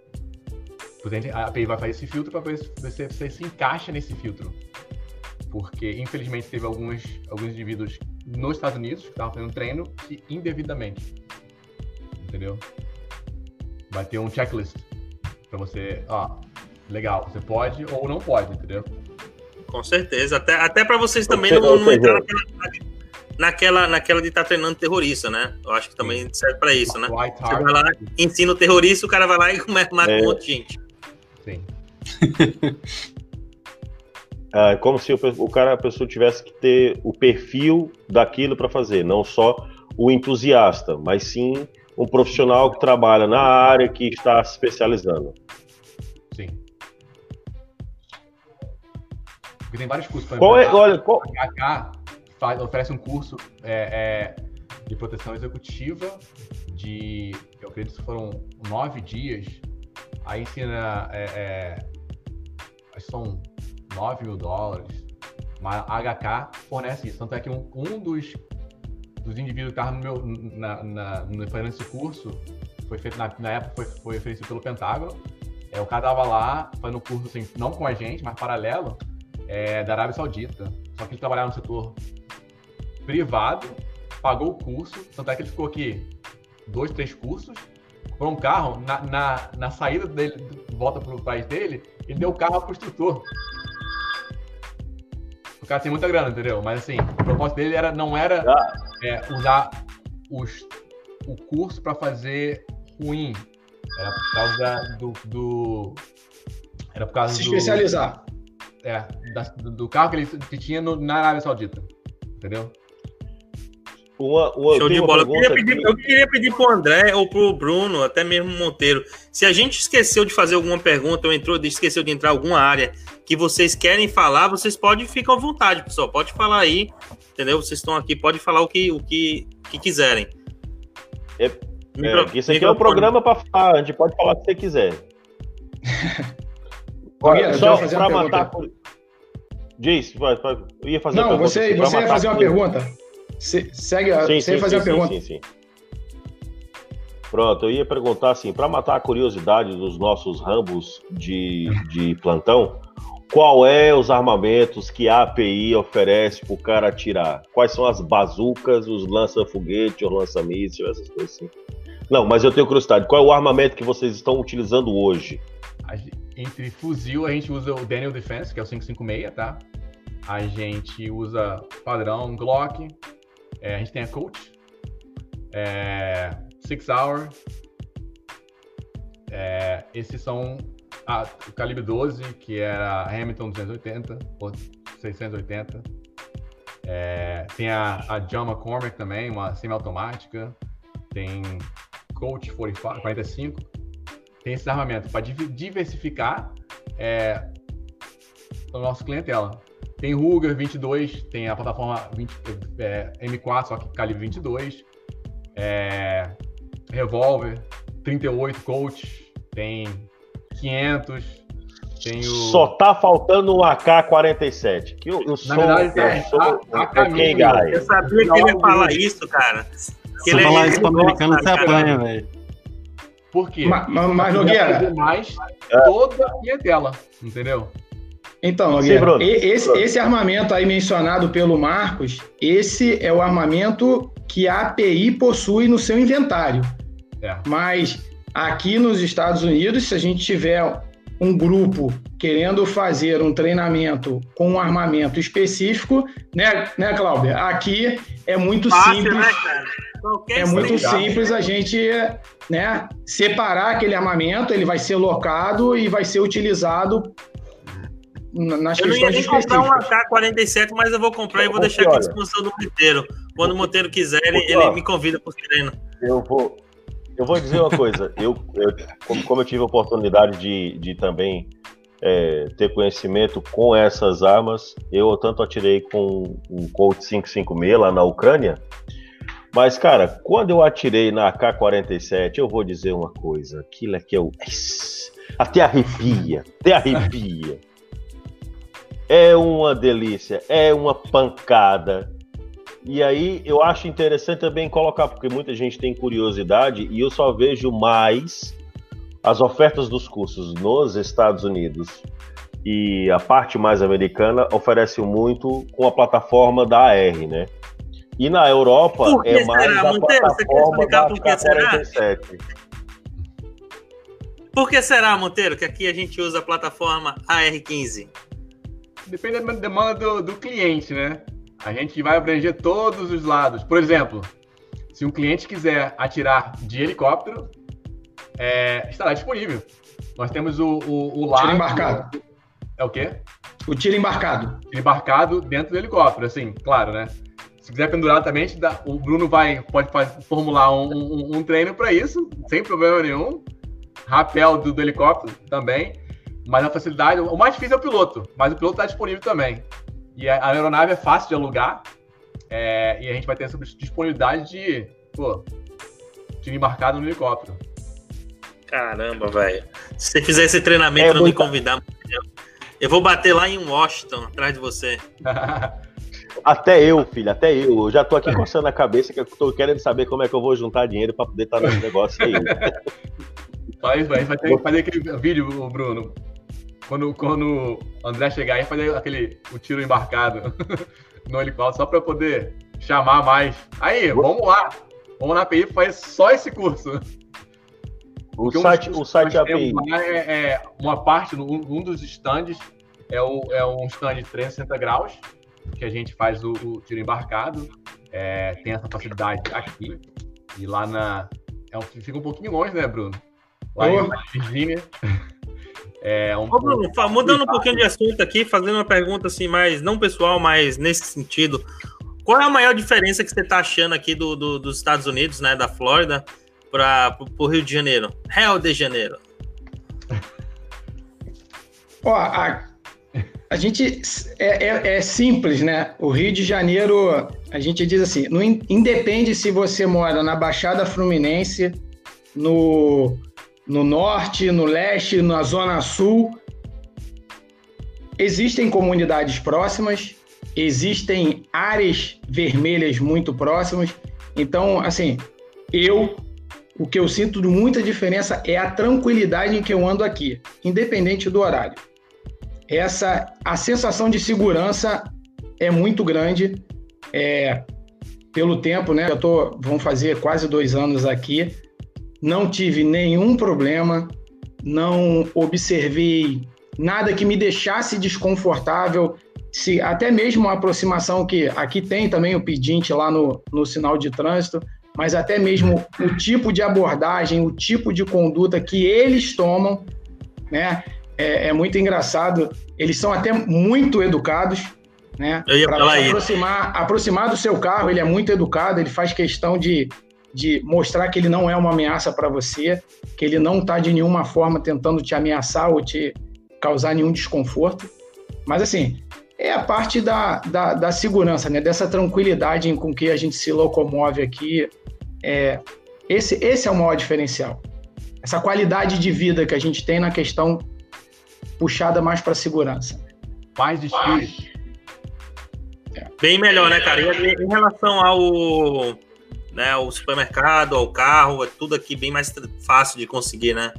É, isso daí, aí a gente, aí a gente vai causar, vai causar um, vai causar um problema. Você comprou um BMW, assim como qualquer brasileiro quando chega, o sonho dele é ter uma BMW. Não, não. Meu carro, meu carro é um Nissan Altima. Melhor, melhor, melhor opção que você fez. É, é, é um bom carro. Aqui tem a facilidade. Eu gosto do BM. Eu, eu brinco que assim. A, eu sou a, a europeu, gente... tem que ser alemão. a gente, quando vem aqui, tem aquele primeiro impacto, né? A gente vem aqui, aí pede uma pizza e vem o cara de Camaro te entregar uma pizza. Aí você fala assim: é, tem alguma coisa de errado com o que está acontecendo. Eu, eu fiz muita entrega de pizza, né? Com um Eclipse conversível. Eu tinha um Eclipse ah. conversível, fiz muita entrega de pizza assim. É, a facilidade de comprar o preço. É. Eu... O que, que é? Mas e o inglês, Bruno? Como é que o é inglês, o... Bruno, é tá? Já consegue falar inglês? Já consegue se comunicar? Pera aí, eu... Não. Então, se comunicar sim, mas assim, vou falar que a questão do Covid atrapalhou muito as questões que ocorriam aqui. É, eu e minha esposa, a gente estava se matriculando aqui na, na no, no Valência aqui para estudar o inglês, mas aí para tudo, é, não aceita mais inscrição. As aulas são todas hoje ainda não presenciais, mas a gente vai treinando, vai estudando em casa, vai fazendo esforço, vai se comunicando na rua e hoje a gente se comunica. Mas eu vou, eu vou chegar no nível, eu vou chegar no nível do Marcos. Eu vou, eu vou te dar o um conselho, tá não, não, não assina é, televisão brasileira não, cara. Assiste lá. Não, não tem, não tem, não, não tem não televisão brasileira. espanhol também não. Aí não, você não, não vai. Não. Essa tá tranquila. Vai, André. André, pode falar. Ó, microfone. Senhores, uh, uh, eu infelizmente tenho que me ausentar da live. Uh, infelizmente, acabei de ser chamado aqui na sala ao lado, alguém que é, é precisa de um pouco da minha atenção ali. Quem manda, né? Você quer falar quem eu manda em casa, né? imensamente ao Cleo, ao, ao Cleuber, ao Nogueira e ao Lucas tá? pela, pela oportunidade que está nos dando ao, ao Instituto de mostrarmos um pouco do nosso trabalho, falarmos um pouco do nosso trabalho E eu sei que os, os colegas vão aí continuar com vocês, mas de antemão eu quero me colocar à disposição de vocês, ok? Uh, vocês podem me encontrar pelo Instagram, que é arroba André, instrutor. Eu estou à disposição. O Instituto também está à inteira disposição dos senhores uh, e da família uh, de operadores da segurança privada. Tá bom? Senhores, eu me desculpo. André, eu fico muito feliz com suas palavras e você pode ter certeza que eu vou te procurar também se o, se o Monteiro não atender minhas ligações. Pode ter certeza. eu tenho que procurar porque eu preciso assinar laudo aqui no Brasil, então já sei como é que eu vou catear. Tamo junto, tamo junto, tá bom? Um forte abraço. Um abraço, um abraço. Obrigado pela sua participação. One team, one fight. Fiquem com Deus. Ah, Deus. Uh, senhores, eu tenho aqui uma pergunta. Eu tive aqui dando uma olhadinha no site de vocês e vi que vocês oferecem nesse momento três, uh, três cursos de training, né? E o Basic Package. Esse Basic Package, ele. O passeio CAC, o que, que é esse aqui, esse passeio CAC, para eu entender? Que eu achei legal. O que, que 500 disparos. O pessoal, o pessoal que é CAC no Brasil, colecionador, atirador é. e caçador, né? É, geralmente muitos vêm para cá só passear, mas assim, vai, vai na, na Bass Pro, Sharp, na, nas lojas que tem bastante armamento, só que não tem oportunidade de, pô, eu quero usar várias armas, o, o qual geralmente é caro, entendeu?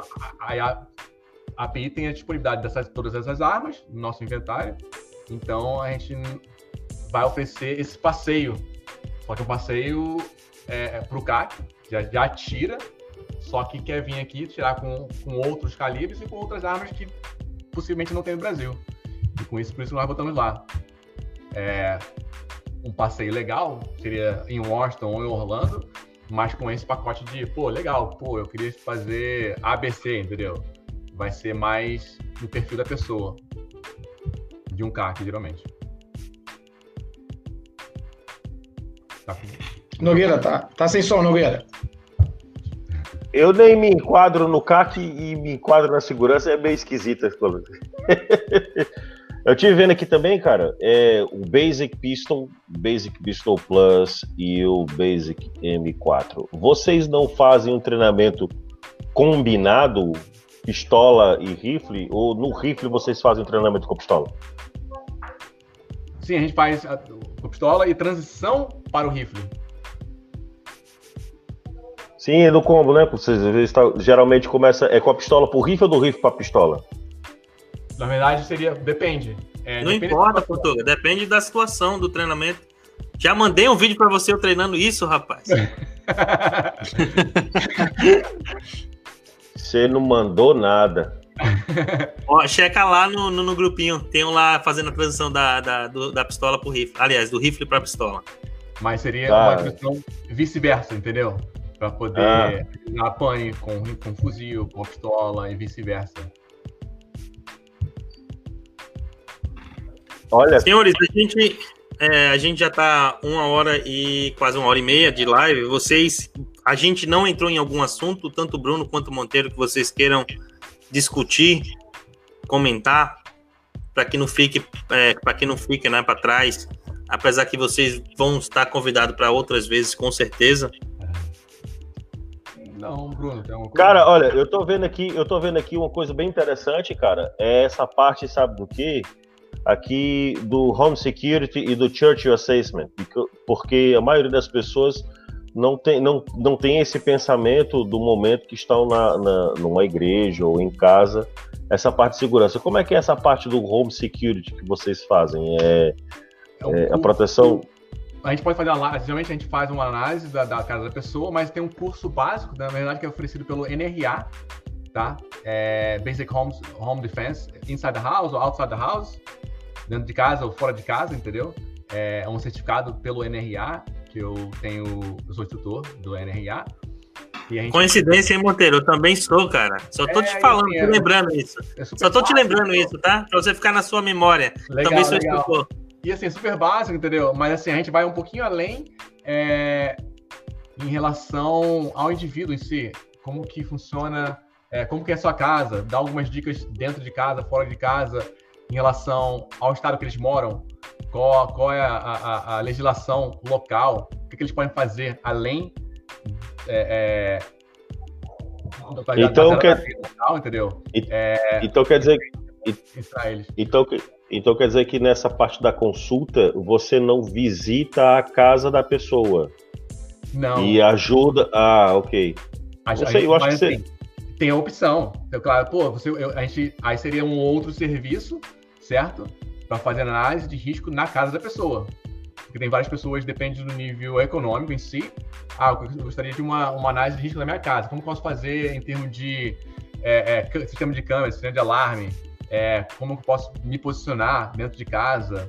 É, seria mais específico para a pessoa, o perfil da pessoa, pois, entendeu? Pois é, que eu estava pensando na hora, nessa parte do treinamento do Home Security, eu, acho, eu, eu achava justamente isso, que vocês iam até a casa da pessoa, auxiliava ela com o que ela tem em casa, parte de melhoria, se movimenta o móvel para cá, o móvel para lá, para liberar espaço, liberar corredor, liberar janela.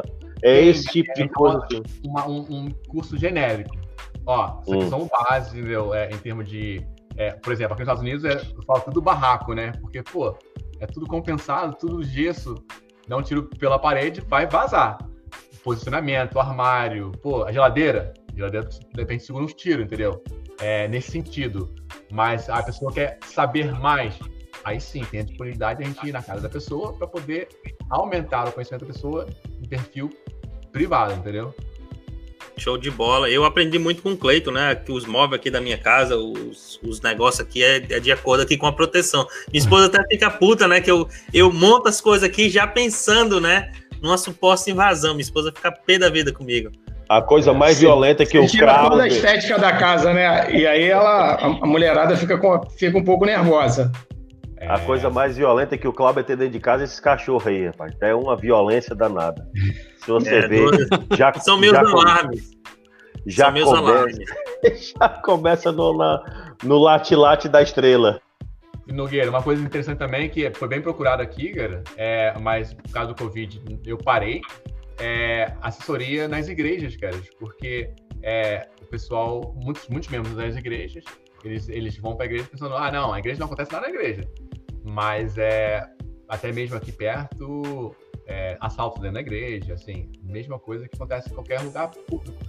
Com certeza, eu, a gente, né, eu, como vigilante, tem vigilante nas igrejas, tanto cristã quanto na, nas, nas, sinagogas, né, que é onde eu tomo conta, sou gerente de conta de alto risco. A maioria das minhas contas são sinagogas.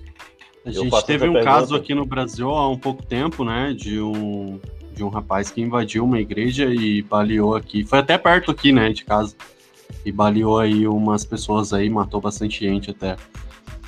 Ah, eu, eu, pergunto, eu pergunto isso porque isso me chamou atenção. Eu acho que um, um, ano atrás ou dois anos atrás, eu acompanho vários atiradores ao redor do mundo para ver o que, que eles estão colocando, o que estão fazendo.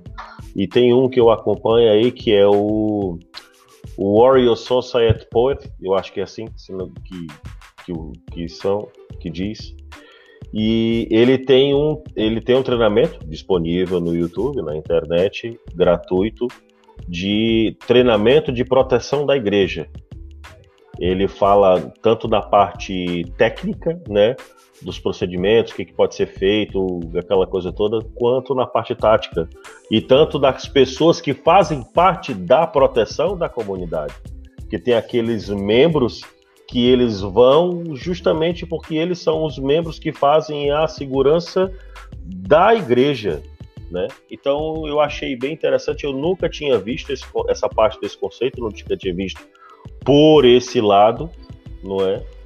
Até recentemente os ataques, todos os ataques na Europa são em locais estratégicos. Nunca é em uma igreja, por exemplo, do Charles Hebdo, que teve aquele aqueles dois muçulmanos que protestaram contra a revista que tinha feito aquela publicação, não é? Aquela publicação triste, que eu acho triste, isso é uma coisa religiosa. Acho que a pessoa que ele é religioso, ele tem que ele respeita as outras religiões. Então, quando houve aquela publicação e os homenzinhos lá não gostaram e foram lá na França e mataram aquelas pessoas da revista. Muita gente não sabia, muita gente fez no começo, eu me lembro, que muita gente é, publicava coisas dizendo isso e aquilo, mas não procurava entender o porquê que aconteceu aquilo. Aí depois de um certo tempo, as pessoas pararam de defender a revista, não, não, não foram a favor dos caras, né, da, dos atacantes, mas pararam de, de defender a revista por quando eles descobriram qual foi o real motivo do que a revista tinha sido feita. Assim como os muçulmanos que o muçulmano que pegou um ônibus, um, não, um caminhão, um caminhão lá na França, um caminhão na França e saiu atropelando aquela quantidade de gente. Teve o, o há muitos anos, há alguns anos atrás, eu estava logo tinha chegado em Portugal, em 2005, 2006, se não me engano, os os ônibus que explodiram em Londres que foram em passa pública. Aí também teve a explosão do aeroporto de Bruxelas. É, teve todas o Bataclan as... também. Isso, exatamente. Teve Os irmãos Bashir. Exato. Aí teve também no show de uma cantora dos Estados Unidos, da, Aria, da Ariana Grande, também na França. Entrou lá e saiu detonando. O último ataque foi o ataque também na explosão do, do aeroporto de Bruxelas. E Todos esses foram fora, mas o interessante é que na Espanha, os ataques da Espanha é a ETA que faz. Por exemplo, na, na ETA teve a última que eu, que eu tive notícia, foi explosão no aeroporto de Madrid, que foi a ETA que, que basicamente fez. E aí foi isso que me chamou a atenção, porque eu até então, né, nas igrejas, eu nunca vi ninguém fazer. Aí quando eu comecei a ver, aí foi quando eu comecei a procurar mais sobre o assunto para saber como é que estavam fazendo isso. Se vocês têm. A API tem alguma coisa nesse sentido? A API tem alguma uma consultoria que ajuda a igreja, faz os membros? Como é que é isso? Sim, é, na verdade eu comecei, eu comecei a fazer na minha igreja. É, um dos trabalhos, uma das minhas funções antes do Brasil, eu fazia análise de risco, é, na verdade é, é o a análise final existia um, eles falam Physical Security Analyst, analyst né? É um, um, um segurança privado, analista de segurança privada, que fazia a parte da segurança física. A parte do meu trabalho, eu tinha que fazer, eu tinha que testar essa segurança física. Fazia parte do time vermelho, tá? Só que era no lado do setor federal. Vamos falar, Departamento de Educação. Ó, isso aqui é o sistema de segurança que eles têm. Então, Marco, o seu trabalho é de penetrar esse prédio. É Aí, testar a vulnerabilidade, né? Testar a vulnerabilidade, né? Física, né? Aí, assim, eu criativo, né? Botava até UPS, FedEx, de entrega, correio normal, uniforme, tudo. Comprava tudo em no eBay, por exemplo. E alguns, alguns locais eu entrava fácil, testando testando a, a, a vulnerabilidade desses, desses lugares. E com isso mais tinha uma, um checklist, literalmente. É, só que tinha que entrar em contato com um engenheiro, era assim, é bem detalhista. É, é baseado pelo ASIS, né? ASIS. É, para poder é, terminar. Tinha, tinha, análise de risco que demorava dois, três meses, seis meses.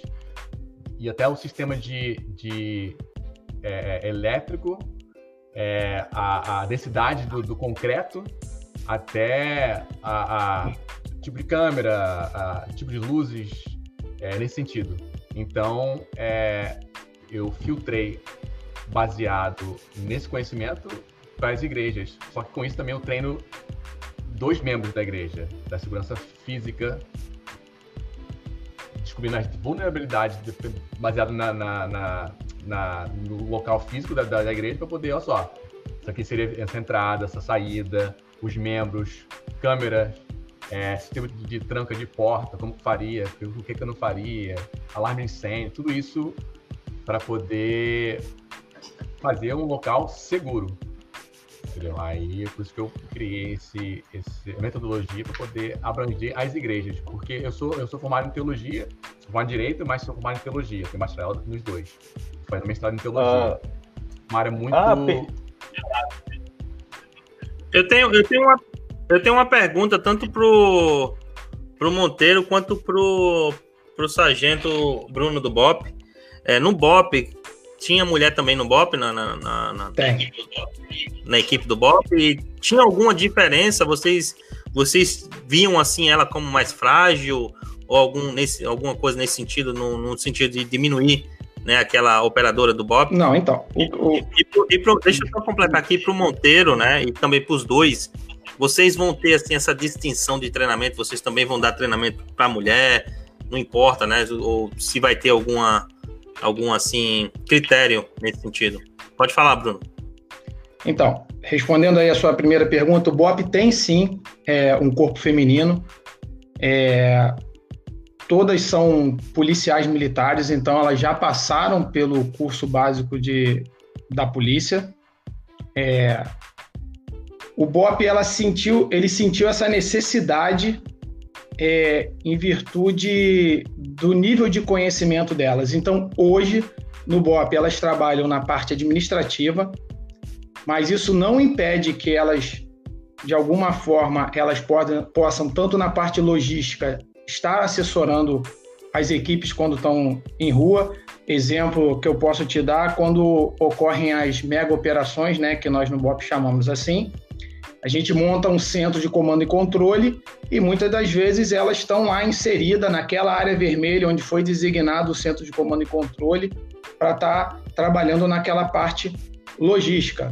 Outro, outro exemplo que eu posso dar, quando teve a ocupação na comunidade da Rocinha, né? O carro comando e controle estava inserido no meio da comunidade. Então, uma área vermelha, onde né, os ânimos ainda estavam é, exaltados e o corpo feminino estava participando lá. E aí o BOP pega todos os integrantes que não entraram de uma forma por meios do curso, tanto o curso de operações especiais como o curso de ações táticas, e aí o BOP faz lá um estágio de aplicações táticas, e esse estágio ele dá um, um, um mínimo de nivelamento para ele estarem inserido dentro da, da unidade operacional que é o BOP. Então, elas hoje eu posso estar enganado, tá, com os números. Acredito eu que no BOP hoje deva possuir em torno de 15 a 20 é, policiais do corpo feminino e mais uma uma psicóloga que é uma capitã. Ela também está inserida dentro do efetivo do, do BOP, como médico e o dentista.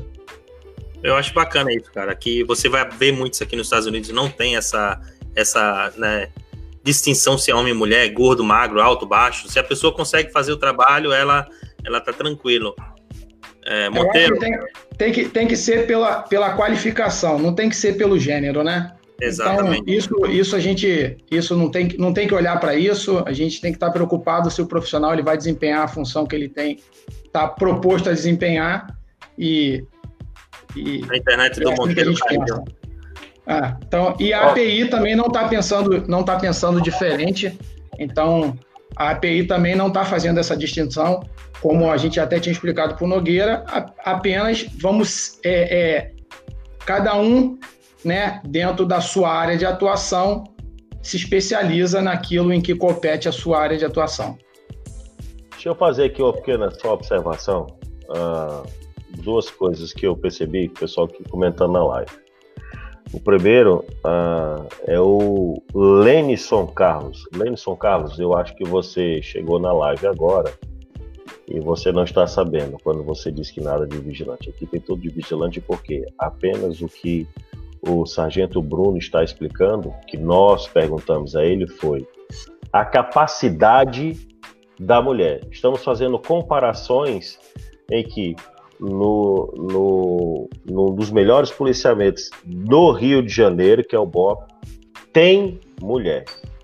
Então, a, a, a, nós estamos fazendo apenas uma comparação em que a mulher ela pode estar atuando em qualquer área.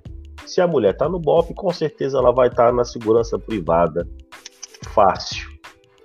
Beleza? Só queria que você entendesse.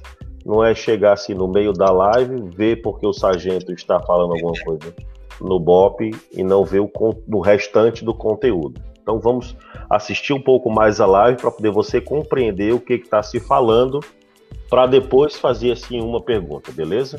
É só um esclarecimento. Eu queria fazer aqui uma pergunta. Deixa ele terminar a linha de raciocínio, Nogueira, a respeito do API. Era só não, isso. não, é, é, é, é só É só que isso. a API ela está seguindo essa mesma linha. Ela vai, ela, ela não vai fazer distinção de gênero quanto, quanto aos seus treinamentos. É, as turmas que, que acontecerem, se ele é um operador qualificado, ele quer se especializar na área, seja em CQB, seja em segurança, na parte de segurança privada, em tiro avançado, em- na, na parte de, de formação de instrutores. É, então, a- com Sem certeza, o nenhuma. gênero não vai ser um checklist lá que vai, vai ter E importância. pelo contrário, Ah. não, se, não se sinta constrangida, por favor. Porque hoje, Ah, é principalmente na área privada, tem uma demanda muito grande, não tem as profissionais devidas. Exato. É, eu queria, eu queria fazer uma pergunta aqui. A minha esposa é uma das, das alunas da turma de novembro. Então, Legal, show de bola. É. Sintam-se Eu queria convidados. voltar, queria voltar no assunto que passou aqui, né, a respeito das igrejas. Eu queria perguntar tanto para vocês dois aí, né, se é uma tendência mundial, cara, é, ter a segurança privada nas igrejas, né? Como o Clauber já cansou de falar aí pra gente, tem lá nas mesquitas, nas igrejas também, né? É, eu queria fazer essa Sinagoga. pergunta para vocês aí. Sinagoga.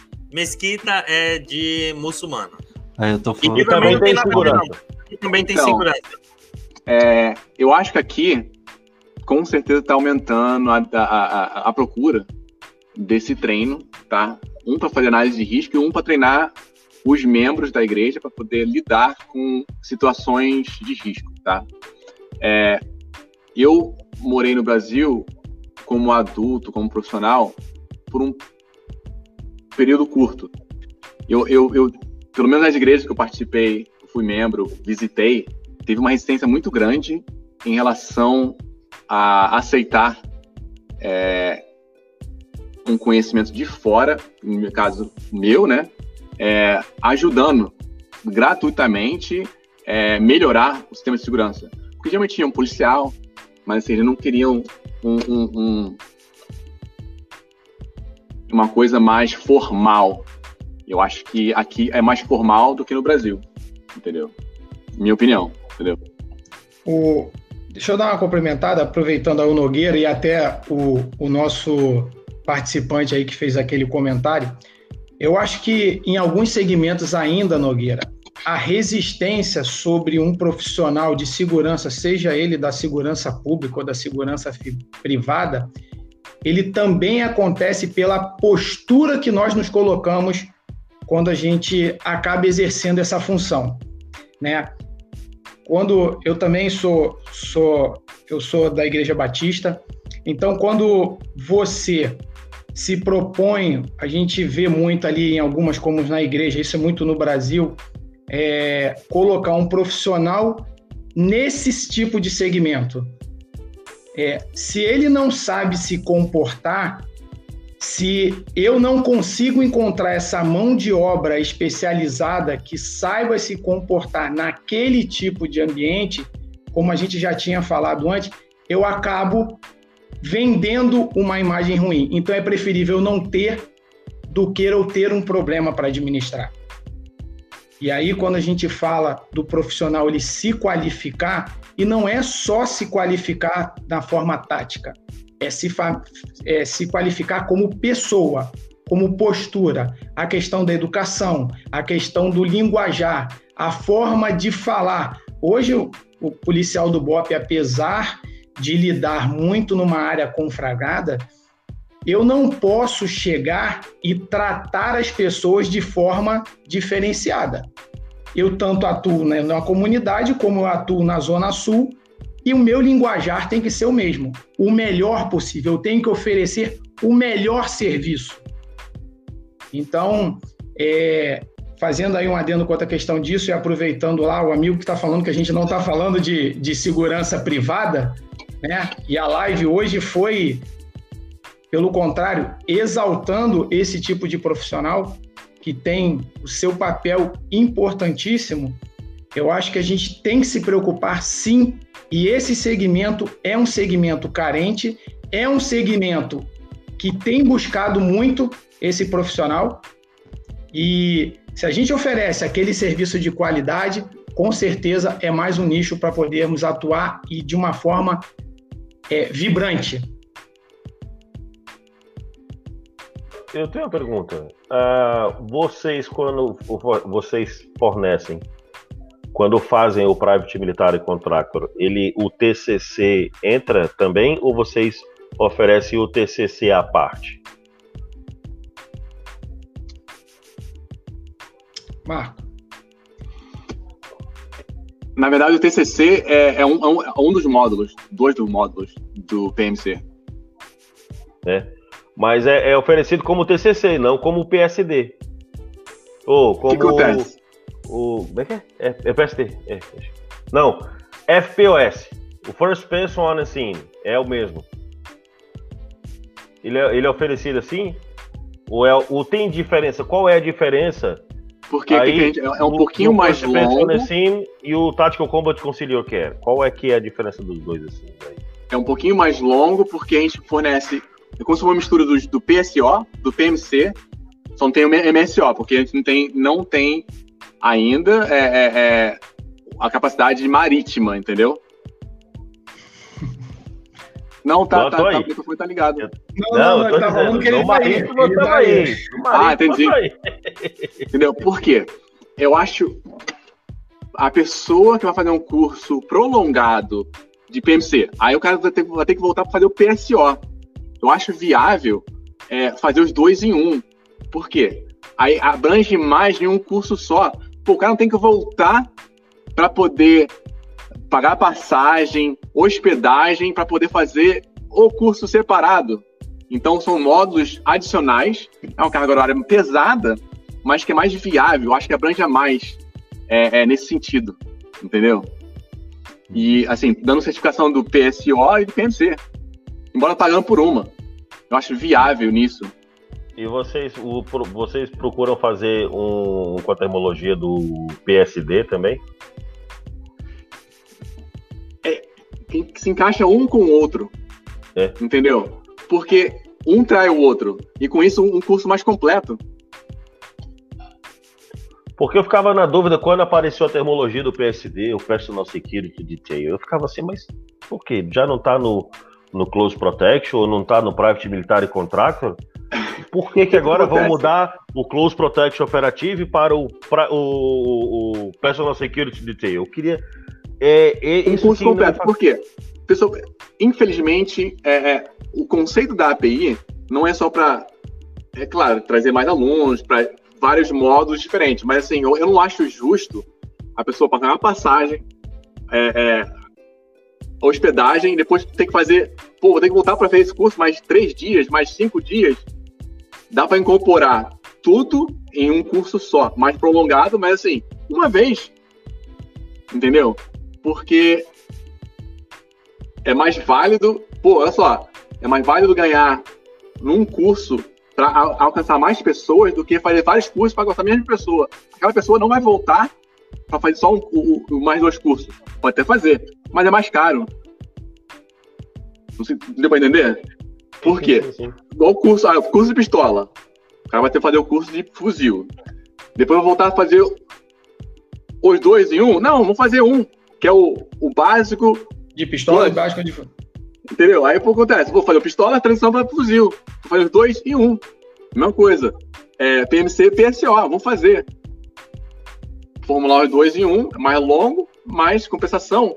É, teria mais procura e essas pessoas que fizerem o curso é, é mais viável falar com outras pessoas para ganhar nesse sentido. Não, ó, valeu PMC, o módulo dá, daquele gostinho para a pessoa voltar a gastar mais dinheiro, a gente com, com certeza seria viável, mas assim, não é justo, na minha opinião, como API em si, entendeu?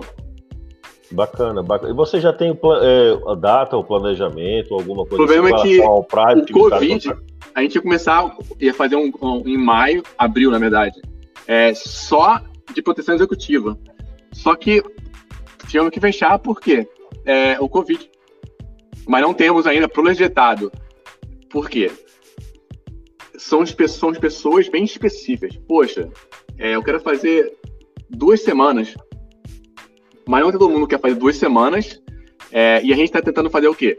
Em fazer o curso e falar, olha só, com esse curso, a mostrar ao pessoal o caminho das pedras. Entendeu? Não é vender um produto que só vai falar, pô, legal aqui, um certificado na parede, bonito lá, fiz esse curso. Eu quero, a, a API quer fazer além disso.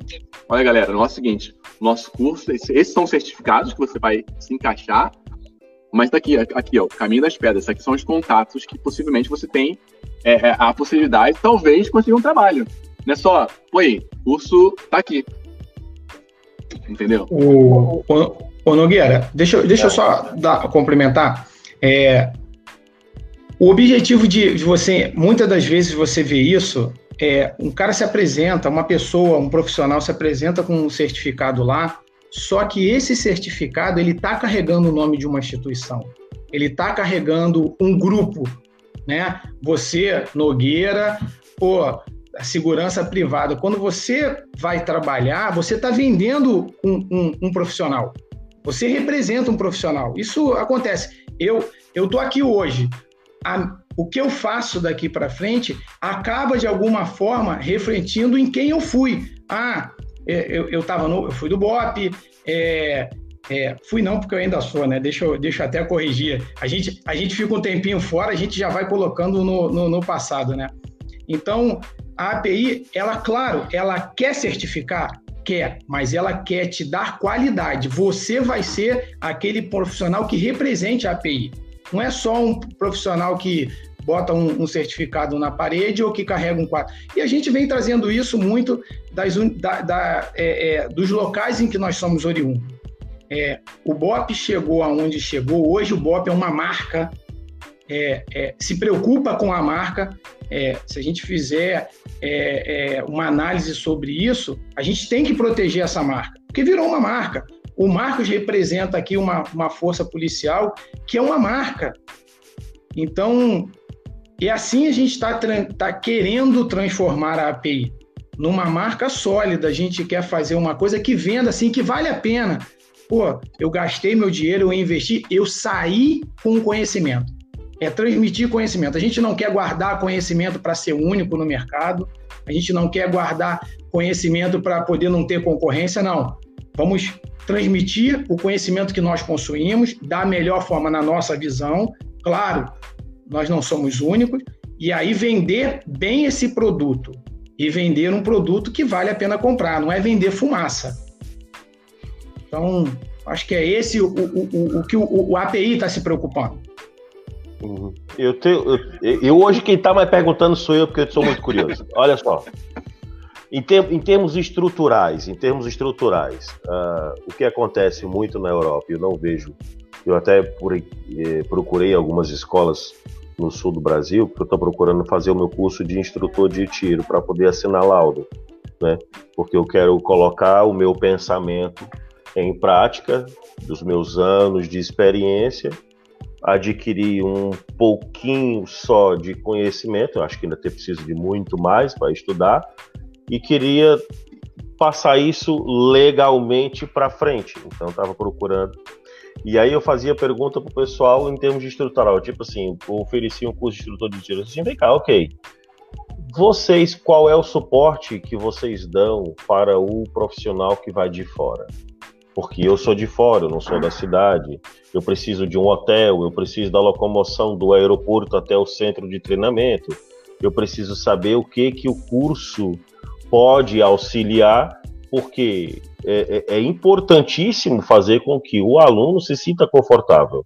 O que, que a PI tem? Ela busca o, o, o, o aluno no aeroporto, se ela tem instalações é, com, com tipo hotel, alguma coisa assim, ou parcerias com hotel, ou se a API no centro de treinamento dela tem quartos que ofereça para o aluno, como é que é essa parte estrutural da API? Então, vamos basear no, no curso que a gente fazer em maio.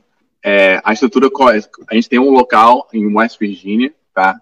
Que toda a parte prática seria lá, a parte teórica também, tem uma, uma sala de aula. Nós temos parceria com hotéis, que a gente já estava fornecendo pessoal, é, os dias que tinha que fazer estadia no hotel, e o transporte do aeroporto, a gente pegava, pegava o pessoal no, no, no aeroporto, levava para o hotel, e no dia do treino, do hotel, para o, para o local de treino, é, com as refeições já incluídas no, no pacote. Isso. Só que a gente fazia além disso. A gente, já porque está na área de Washington, a gente ia incorporar dois dias é, para fazer um passeio é, turístico, literalmente em Washington, mostrando o NRA, é, a Casa Branca, o Pentágono, é, e o Museu, é, Museu do NRA, Pentágono e Casa Branca, do Capitólio. Nesse, Eu tenho uma pergunta para fazer nesse sentido, nesse sentido antes, de você, antes de você concluir. É, então vamos botar assim, uma pessoa com visto de turista, ela conseguiria fazer esse treinamento Sim, com vocês? que dois diretores de uma companhia no Brasil, três diretores, uma companhia, uma multinacional no Brasil, e eu vim para cá para fazer esse curso de, de proteção executiva. Seriam, na verdade, seriam cinco dias, né? É, já estava tudo engatilhado, tudo certinho, para eles virem, para eles virem para cá. Seriam cinco brasileiros e três é, locais, tá? Oito pessoas total é, nesses cinco dias de proteção executiva. Simplesmente proteção executiva é, nesses cinco dias. Seria toda a estrutura. Pegaria no aeroporto, é, levar para o hotel. Deixa eu fazer outra pergunta antes, antes de você concluir de novo. É, no caso, se alguém quiser é, fazer esse curso, digamos, um brasileiro lá no, no Brasil queira fazer esse curso, vocês mandam também uma carta né, uma carta convite para talvez aí de alguma forma ajudar ele a conseguir Sim, o visto. bom, na verdade a carta não ajuda ajuda assim, em, termos, em, termos, em termos de. Tem um motivo. A, a, a API está conduzindo um curso no período tal. É, o senhor fulano, CPR bonitinho, específica para o, a pessoa que vai fazer esse curso. Já se inscreveu no curso, já deu um, um, um, um sinal, já pagou o curso, o que for, é, para vir para a nossa instituição fazer esse curso assinado, é, diretoria API, mandar para o pessoal. A vantagem é que os três que foram é, é, iam vir para cá já tinham visto, dois iam, nós, nós encaminhamos a carta para eles, para eles tentarem ouvir, só que bateu o Covid-19 e não, nem tentaram, na verdade, entendeu? Então, para mim, então, mim ficou fácil, porque eu não preciso da carta. Você não precisa de vista, tem 90 dias tranquilo para entrar de boa. Eu 90 dias de Bobs. Legal. Já sabe qual é o valor do, do, do Executive Protection? Tá lá no. Não sei se eu tirei do site. Era 2.300. Não sei, que eu não lembro. Tô... É, e... é, Ô, Nogueira. Baseado só, no, na munição de antes, agora a munição tá mais cara. É, então eu ia falar isso. O, o que acontece? Aí vai, vai com 5 agora, né? Cada caixa duplicou o valor. Então, é, a gente, a gente, eu e o Marco, a gente conversou muito, o André também e o Maia tá? A gente não, não tá esquecido não, Maia. Maia também é, é, o cabo do BOP, que faz parte também da API. Ele trabalhou comigo lá no, na unidade. Então, o que que acontece? É, isso vai depender da, do, do que o cliente quer, o, o Nogueira. Vamos, vamos, vamos, vamos brincar aqui com uma situação hipotética. É, a API ela não possui a estrutura física dela. Gente, nós somos os nossos parceiros, como centro de stand, hotel, posada, tem stands aí que tem acomodações no stand, é, isso é muito comum aqui, né, de ter. Vamos dizer que o Nogueira quer montar um grupo dele e ele quer um, uma, uma vivência um pouquinho mais radical. Com a emoção. Quer dormir na barraca. Nós vamos providenciar para que seja feito dessa forma.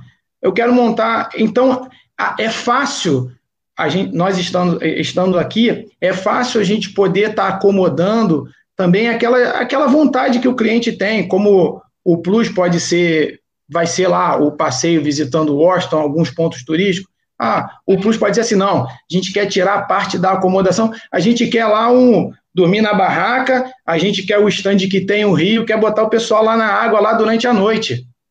Vamos botar o pessoal na água durante a noite. Então, é, Isso é treinamento do Bob, brinca, Bruno? Brinca. Eu, como, como, eu disse, cada grupo. Perfil, escolhe, cada um quer o que eles querem. Quem, quem vem no parque escolhe qual montanha russa quer andar. O cliente. O cliente Com emoção tá... ou sem emoção? É, então. Você tá esquecendo, Bruno, que aqui na Flórida tem muito jacaré nesses lagos, hein? Não, que isso é, isso é, isso é lenda. Mas, entra, mas não, tem, não tem problema não. A gente bota lá um, um, a gente faz um tanque tático lá e, e, e, e, faz a segurança dele. Pode ficar tranquilo. Não, então Nogueira, então é, é, é fácil a gente poder estar tá adequando dentro do que o grupo, isso falo mais no caso do grupo, sem sendo aquele, não sendo aquele padrão já formatado que a API já tenha, né? Mas tendo um grupo, a gente tem como estar tá formatando para essas necessidades, para essas, é, é, para esse pedido que o grupo possa estar tá fazendo. Ô Bruno, tem uma pergunta aqui do, do outro Bruno, né? Do Bruno Ventura. E Bruno Ventura, acabou essa live, chama lá o Lucas no privado, né?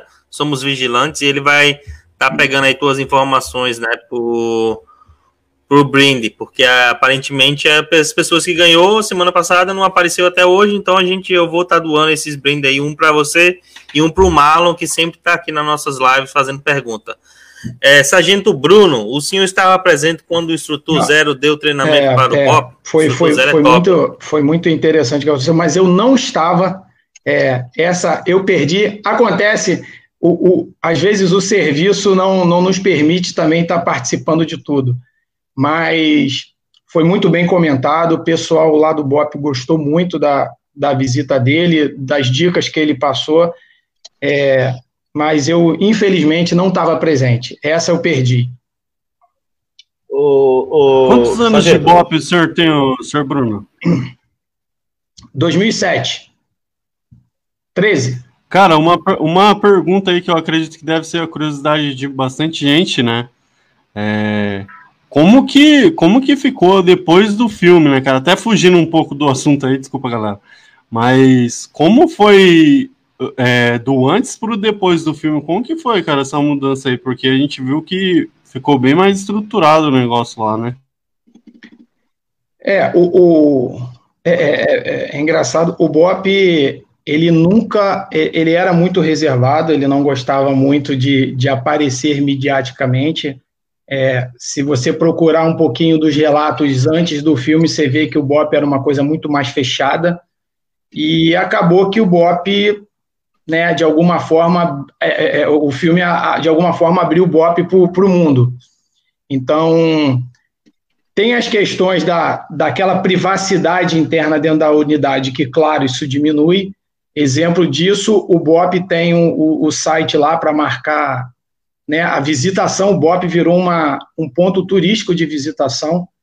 É, então, a gente recebeu visita dos diversos grupos de, de operações especiais pelo mundo, a gente recebeu, recebe, né, é, visitação de alunos de, de, de universidades, é, de policiais de outras unidades que estão fazendo, de alguma forma, turismo no Rio de Janeiro e às vezes batem lá no portão lá, pô, eu sou policial da Espanha, eu sou policial do de, né, dos mais diversos locais, pô, queria conhecer a unidade.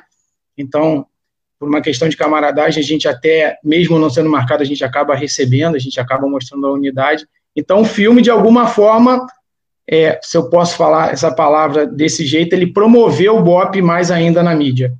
E aí, com isso, logicamente, vem os incentivos é, muito mais voraz para o BOP. Mas tem a preocupação de você, cada vez mais, como eu falei para o Nogueira, se preocupar com a imagem. Então, hoje, por ser mais conhecido, você tem obrigatoriamente que se preocupar muito mais com a imagem do BOP do que antigamente. Show de bola. Senhores, o senhor tem mais algumas perguntas? Que já está duas horas e dez a live. terminar, deixa para a próxima. Com certeza, vocês vão, vão, com certeza voltar aqui. É, então vamos começar aqui, Nogueira. Faça aí suas considerações finais. Não, eu quero agradecer a, ao André, que já se retirou, ao Sargento Monteiro e ao Sargento Bruno. Aí, prazer recebê-los. Esta casa está aberta sempre que quiserem falar sobre a API. Estamos aqui de portas abertas, receber os colegas também, e também para outros assuntos que a gente pode tratar com relação à parte da segurança privada, que alguns é, das pessoas que estão vendo, está vendo aqui com dois, duas pessoas da segurança pública, mas estamos tratando da segurança privada, porque o nosso programa trata basicamente da segurança privada. Quero agradecer aos senhores por terem aceitado esse convite. Quero agradecer a você que ficou até agora junto com a gente aqui na live. E obrigado, é só mesmo agradecer ao meu amigo Clauber Arena, ao meu amigo Lucas, também aí presentes na live. Agradecer a todos. E tamo junto, é isso aí. Show de bola, show de bola. Lucas, pode seguir aí o. É, eu queria pedir pro pessoal aqui, galera. É, a gente tá no Spotify, tá? É, depois eu vou editar certinho aqui né, pela página mesmo, eu vou colocar na descrição aí. É, assim que sair o episódio dessa live, né? A gente vai estar tá, vai tá postando aqui na página e pro pessoal que não pode, né, tá assistindo aí as duas horas, né, cara, de live é muito tempo, né?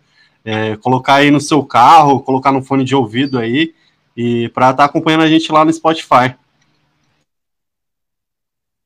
Show de bola. É, queria falar aqui pro Marlon David e pro Bruno Ventura. Procura o Lucas depois dessa live aí, ele vai estar tá pegando aí o endereço de vocês e passando aí pra gente. Dando esse trabalho pro Lucas. Então é isso aí, galera. Eu tenho um canal no YouTube, né? Chama Segurança Privada USA, né? Fala de segurança privada aqui dos Estados Unidos. Queria convidar os senhores a assistir, o Bruno, né? O Bruno agora tá um pouquinho mais tempo livre. Assiste lá meus vídeos lá, dá um, dá uns comentários lá também, dá, né? Se eu fiz alguma coisa errada, pode, pode criticar. Puxa a orelha. Queria pedir aqui o, o Sargento Monteiro, né, para fazer as suas considerações finais, falar um pouquinho do, do, do projeto e da rede social aí do projeto, para que as pessoas possam entrar e, e, verificar quando é que vai estar disponível os cursos. Sim, é, obrigado pela, pelo convite. É, estamos aí, é, API, com um time aprendendo junto, crescendo junto. É, como o Bruno falou antes, é, a gente está podendo moldar é, as classes dependendo do perfil do, do cliente em si, dos alunos. É, a gente está trabalhando no, no site para poder melhorar é, nesse sentido. É, eu trabalhando as horas meias complicadas aí, mas a gente está crescendo junto e a gente está disponibilizando tudo que a gente tem de conhecimento é, entre Forças Armadas, polícia e segurança privada. Mas estamos aí junto e um time, one, time, one, fight, one team, one fight. É isso aí. Show de bola. Depois, se puder, é, Monteiro, passa o meu telefone pro. Passa sim pro Sargento Bruno, que eu quero incomodar ele também um pouquinho. Tranquilo. Você que tem alguma coisa para falar, Sargento Bruno? Pode ficar à vontade, Não. possa fazer considerações em final, mandar um beijo para sua esposa, que ela deve estar tá de cara feia com você, tá duas horas numa live. Não, não, não. Tem problema não. Ela, ela é uma grande defensora do projeto. É, então, é aquilo. Por trás de todo grande homem tem uma grande mulher. E essa pode ter certeza que é uma grande mulher. É, queria agradecer a oportunidade ao Clauber, Nogueira, Lucas, um prazer. É, eu me coloco à disposição, em nome da API também, a API coloca à disposição de vocês o que vocês precisarem. É, ressalto a importância da segurança privada e quero falar para vocês, a API não esqueceu e também vocês são muito importantes para a API. Né? Então, obrigado pelo convite. Como o Marco já falou, one team, one fight. One fight. Estamos aí para o que vocês precisarem. Show de bola, pessoal. Obrigado aí vocês dois aí por ter participado. Os três, né? Que o André saiu um pouquinho antes. E aí é isso aí, pessoal. Tamo junto aí. A live vai para o Spotify amanhã ou depois, quando o Lucas tiver um pouquinho mais de tempo. Então fiquem com Deus aí, pessoal. Valeu, um abraço,